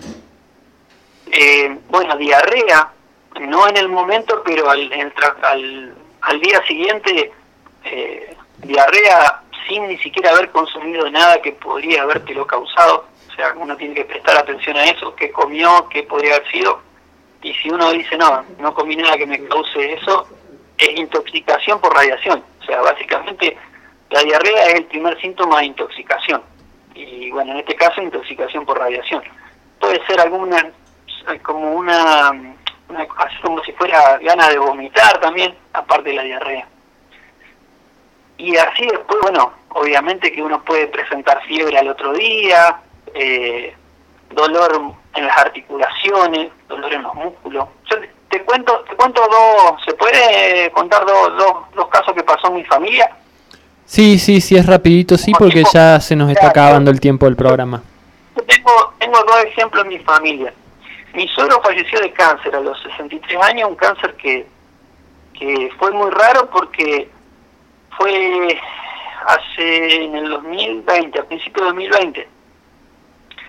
Él se vacunó para la gripe. Al mes empezó con un problema neuronal, o sea, se perdía, se perdía, se, se, se, se mareaba y al mes le diagnosticaron un cáncer y al mes siguiente falleció. O sea, se incendió fuego básicamente por dentro. Él trabajó toda su vida dentro de, eh, lo que es la, la empresa productora de energía acá de Santa Fe, en la EPE, en la parte de cómputo. Él estuvo en la parte de cómputo rodeado de máquinas, de estas máquinas grandes, donde él hacía los backups y todas esas cosas, que estoy hablando de hace 40 años atrás a la fecha. O sea, trabajó toda su vida dentro de todos estos sistemas de máquinas donde vos estás todo el tiempo expuesto a radiación no ionizante de campo electromagnético de baja frecuencia que tiene que ver con la parte eléctrica, con los motores eléctricos básicamente. Y desarrolló cáncer en intestino, eh, colon, y bueno, después hizo metástasis, bueno, todos los órganos blandos. Bueno, las radiaciones no ionizantes causan cáncer en órganos blandos, sean mamas, sean glándulas, sean eh, riñones, páncreas, bueno. Y, y, y bueno, es el caso de una persona este, familiar, y después la otra es un- una, eh, lo, que fue mi madrina, que también, ella vivió toda estos últimos 30, 40 años bajo una antena, y desarrolló tumor en el cerebro, y un- bueno, después que se lo diagnosticaron, vivió un mes, hizo quimio, pero ya, ya, ya no hubo, la operaron todo, pero falleció lamentablemente. Eh, pero claro, uno no lo relacionaba, uno no, no le presta atención. Y, en, ambos casos fueron personas sanas que toda su vida hicieron las cosas bien, no eran personas que, que, hacían una mala vida, no, al contrario. Eh, y, mi, y mi madrina sufría de lo que era dolor en los huesos, dolor en articulación, iba a médico a todos lados, nunca le sabían decir que, bueno, ahora sí, ahora yo sé que fue todo lo que pasó, porque ahora uno empieza a atar cabo y a darse cuenta que donde ella vivía y bueno, entiende que las radiaciones son las que causan todo eso. En el caso de mi suegro lo mismo. bien, Más allá que fue ayudado por la vacuna de la gripe. claro. Se disparó todo el problema también. Claro. Que lamentablemente la- las vacunas que están usando y que están haciendo y que están inyectando a la gente no son vacunas, son unos experimentos para, para hacer otras cosas, no, no, Sí, no para aliviarle sí, ningún sí. problema de salud. Exactamente. Acá, Eh, acá estamos hablando que no hay ningún patógeno que esté enfermando a la gente. Esto no, no hay patógeno, porque los países donde no hay telefonía, donde no hay electricidad, no hay ninguna enfermedad, no hay coronavirus, no hay nada. O sea, casualmente esta enfermedad se da en los países donde hay telefonía, donde no hay telefonía no se da. O sea que está relacionado a las antenas de telefonía. ¿Y por qué? Porque las, las radiaciones tienen que ver con eso. O sea, ocasionan todos los mismos síntomas. En la gripe de- del 98-99, la, la, la gripe aviar fue causada porque justo se cambió de la, de la 1G a la 2G. En el 2009 se cambió de la 2G a la 3G, la, la gripe porcina. O sea, qué casualidad que justo se dan lo- los mismos problemas cuando se dan los saltos tecnológicos. Así es, exactamente. Román, nos hemos quedado sin tiempo. eh, realmente ha sido muy interesante esta comunicación contigo. Eh, a mí me queda por decirte que mm, la verdad que este panorama tan grave que vos estás describiendo, eh, en mi imaginación me lleva a pensar de que es uno de los motivos más por los cuales la humanidad necesita, eh, creo que, hacer un cambio brusco de paradigma eh, como civilización y, sacarnos de encima a todos estos gobernantes y todos estos poderes que nos están llevando hacia estos caminos porque evidentemente no, no pareciera que haya soluciones parciales porque nos enfrentamos a un monstruo demasiado grande y a todo un paradigma tecnológico que avanza hacia eso y creo que es solo, eh, digamos, la, la reconquista del poder por parte del pueblo es lo que puede llegar a, a cambiar eh, este rumbo y, y poder realmente plantear un futuro eh, más saludable y más armonioso para, para toda la población. Eh, te agradecemos mucho por esta comunicación. Vamos a agendar tu contacto por si en algún otro momento eh, queremos también consultarte alguna cuestión específica. Y bueno, te agradecemos mucho por el trabajo que estás haciendo, por, por esclarecer todos estos temas que realmente hace falta divulgarlos mucho. Eh, te mandamos un fuerte abrazo y hasta la próxima. Che, muchísimas, muchísimas gracias. Quiero aclarar una cosa, no necesitamos el 5G, no necesitamos conectarnos a ninguna inteligencia artificial, ya con la inteligencia que nosotros tenemos es suficiente y es mejor que la otra. No necesitamos dispositivos interconectados todo el tiempo, eso no lo necesitamos. No necesitamos toda esa tecnología, no la necesitamos básicamente. No, no, no, la necesitamos.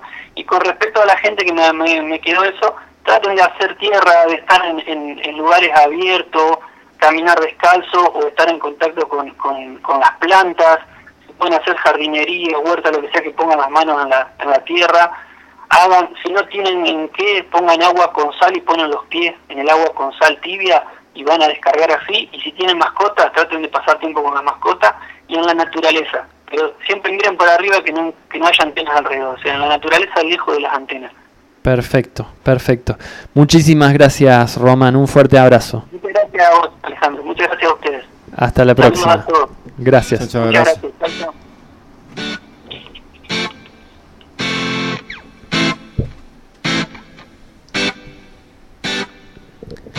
El ingeniero Román Bala, desde la ciudad de Santo Tomé, provincia de Santa Fe, hablando sobre la problemática en la salud de las radiaciones no ionizantes.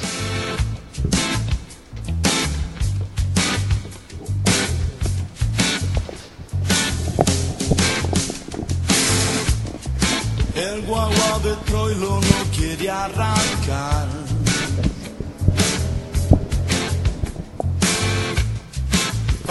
Muy bien. ¿Estamos ahí? Me bien. escucho poquito. Eh, hay un- ¿Salgo? ¿Salgo? Sí, bien. Estamos, ¿eh? Eh, Queda dando vueltas, eh, igual lo vamos a decir, ¿no? El censo del 18 de mayo. Sí. Hay un censo dando vueltas que es digital o presencial. que por primera vez en la historia de los censos es con nombre, apellido y DNI. Mm, mm, eh, hay muchos activistas que están hablando de persecución política, de saber quién está vacunado y quién no está vacunado, etcétera, etcétera. Lo dijo el propio Ministerio de Salud, creo que fue, que eh, con el censo vamos a poder saber bien cuál fue el alcance de la campaña de vacunación. Hay que ver cómo... O sea, yo lo que estaba justamente hablando de esto es cómo ver la solución, ¿no? O sea, porque si, si te negás, ya te negás y ya, ya te sospechan. Sí, pero te negas y ya está. Eh, sí, hay que ver qué onda con eso, ¿no? Cómo viene la mano con, con ese lado. Bueno, ¿Vos decís que va a haber un comercio de censos truchos también? ¿censos truchos? No, no, no. No, lo que yo digo es que apenas te negás, vos ya dicen, bueno, este se negó por algo se negó. Listo, tan simple como eso. Se negó a responder, etcétera, etcétera. Bueno, estamos ya terminados, re super pasaditos con, con el programa del día de hoy. Ahí lo tenemos a Gabriel Valledor que en un ratito ya arranca con Divergentes, ¿no? Sí, una cosita más. Sí. Acá un oyente me manda el nombre del adaptador para poder conectar el celular a internet por cable. Se llama adaptador Red Ethernet USB tipo C. Ugreen es la marca. ¿sí? Adaptador Red Ethernet, que es el cable de, de los routers. Ethernet USB. Digamos, ese sería el tipo de adaptador tipo C. Sí, el- tipo C es el, el USB. Sí, USB tipo C, es eh, O- OTG se llama el, el cable. OTG. OTG es la entradita de acá abajo. Le dicen OTG, es la entradita de abajo donde ustedes conectan el cargador. No es lo mismo que OGT. claro, exactamente, ahí es el chiste, ahí, ahí estamos.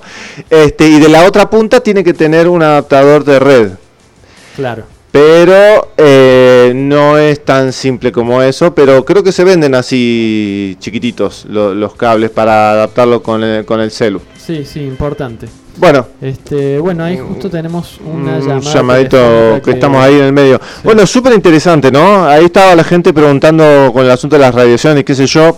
Yo, mi consejo es pirá mi casa, pirá mi cama, etcétera, etcétera. Yo, mientras más estudio tu mundo, el mundo de las Sí. pirámides, veo que es la gran solución a muchísimos problemas. Sí, hay para varias, mí, hay ¿eh? varias soluciones. Sí, el tema de las pirámides, bueno, es algo que nunca hemos desarrollado en el programa, pero bueno, es un, eh, una herramienta que utiliza el campo magnético del planeta y genera un campo energético que de alguna manera hace las veces de escudo para que las radiaciones no tengan eh, incidencia nociva sobre el- el- las células eh, del organismo y los órganos.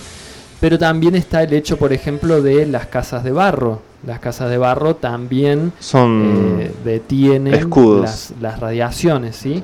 Hacer un grueso de barro, el grueso de afuera de barro. Sí, o la pared entera de barro, pero bueno, Claro. eh, todo esto nos lleva a, evidentemente, tener que empezar a ver eh, este tipo de eh, herramientas o de cuestiones. Sí, ir por las dos puntas, ¿no? Exigir, hacer preguntas y preguntar y empezar a, a- a manifestarnos en contra de las antenas, pues justamente por lo malo y eh, por otro lado la protección, ¿no? Claro, no vayan a querer ir a prender fuego a las antenas, ¿no No? Porque las ponen en tres veces más, no importa, eso no, tienen plata para poner todas las antenas que quieran, ese es el problema.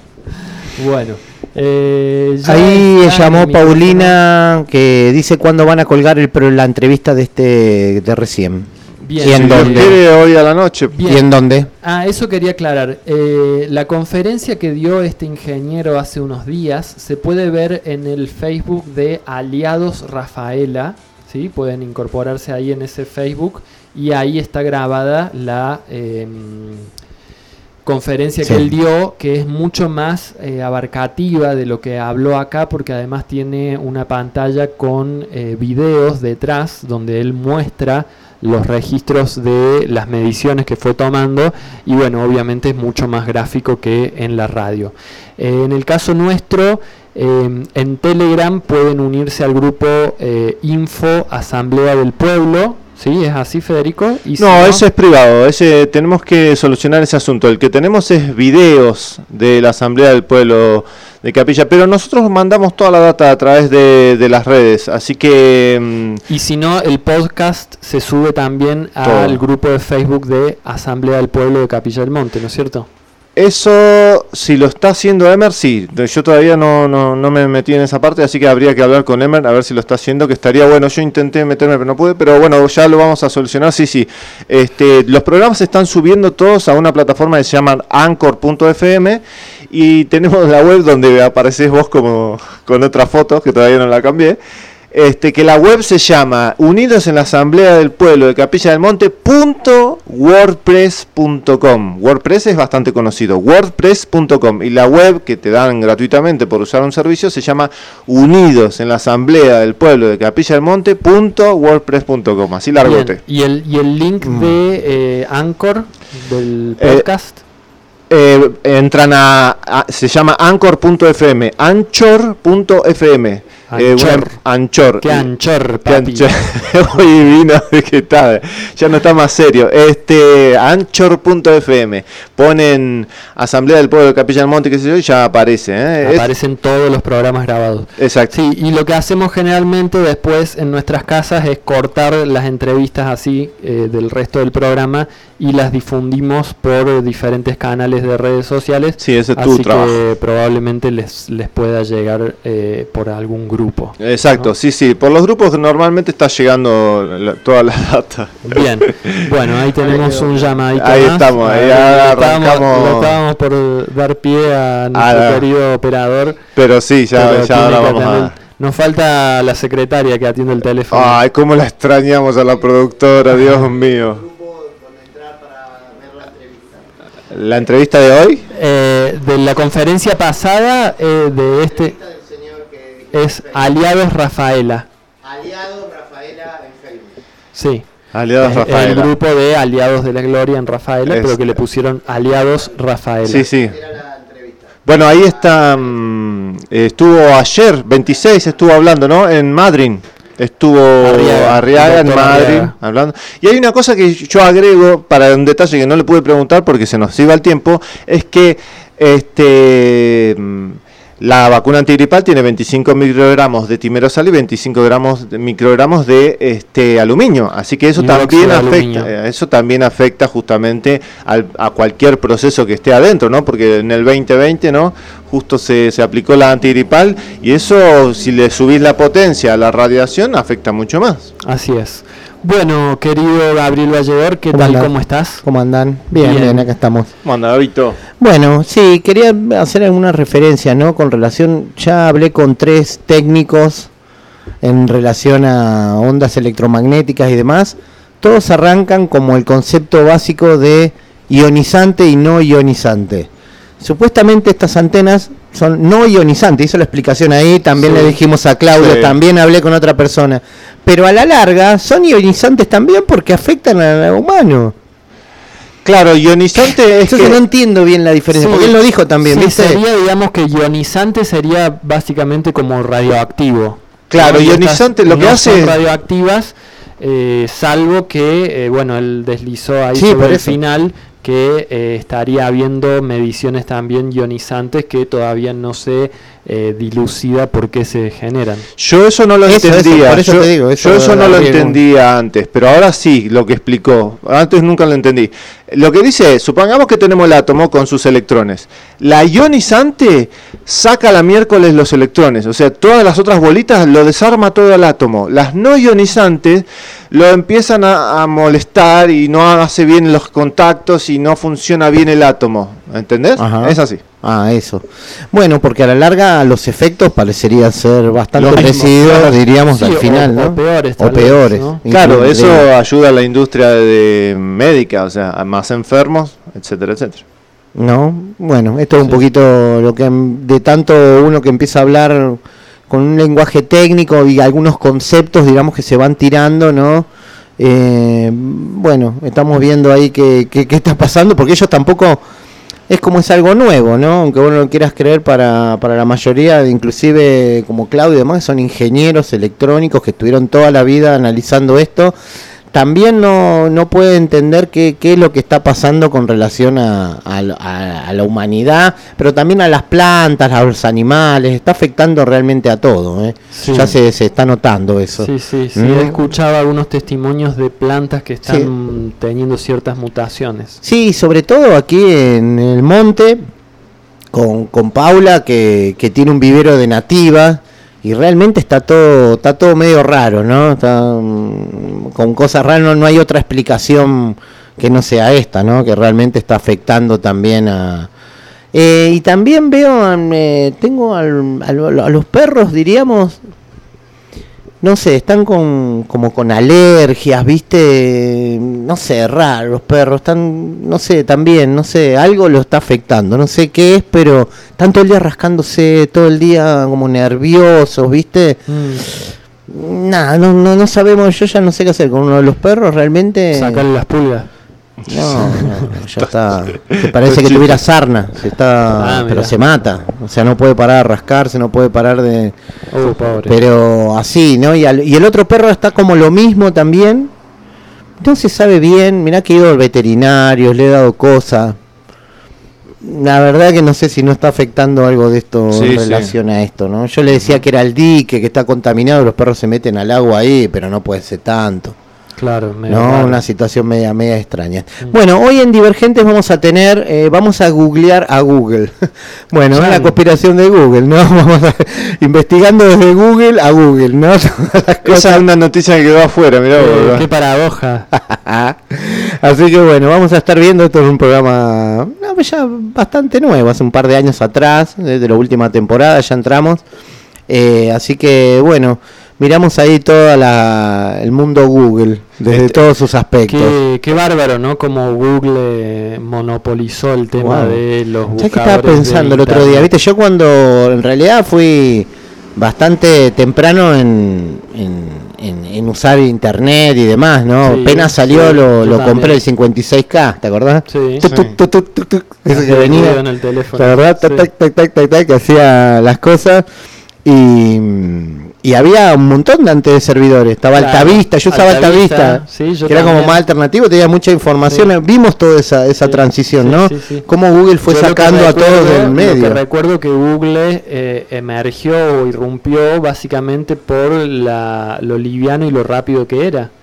Y evidentemente yo creo que eh, estéticamente también jugaron con eh, algo mucho más atractivo, sobre todo para los jóvenes, porque los otros eran como, bueno, tenían una estética diferente y Sí. Google se presentó como algo eh, alternativo, moderno, ¿no? Sí, empezó a tener la aplicación, básicamente YouTube, ¿no? Que fue lo que de alguna forma terminó monopolizando, porque todos empezaron a entrar por ahí.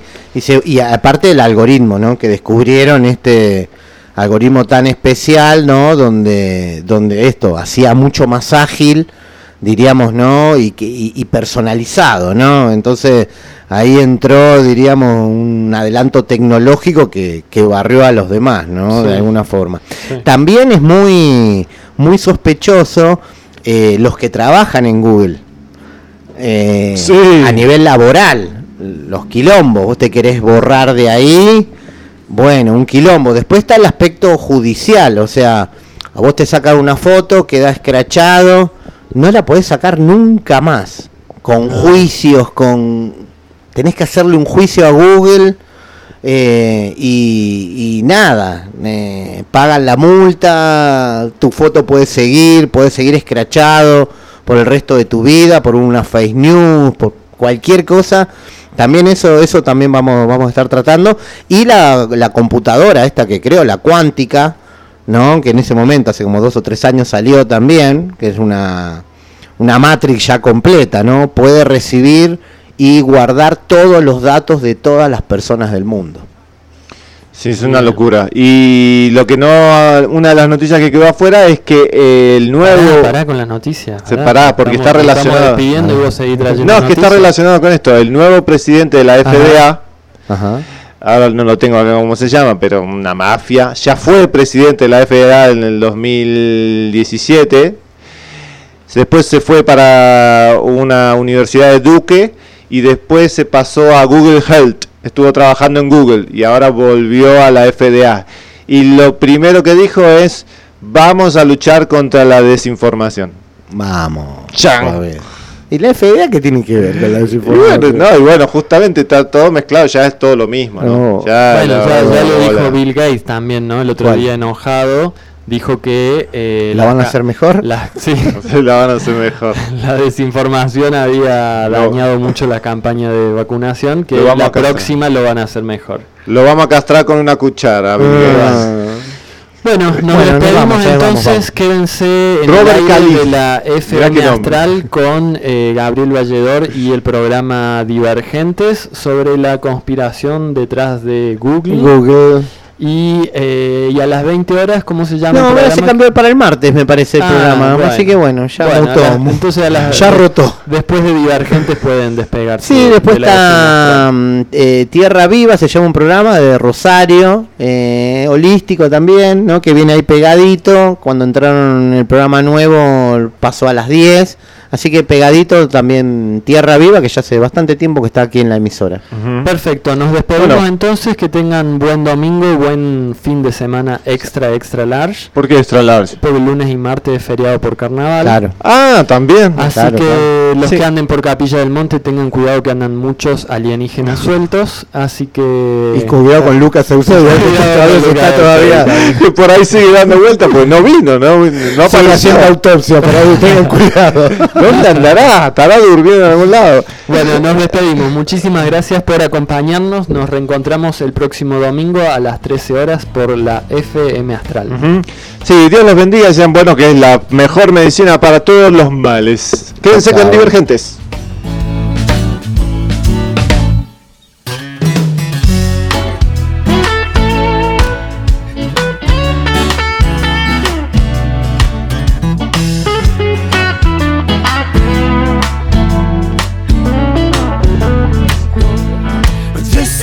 Gotta stop.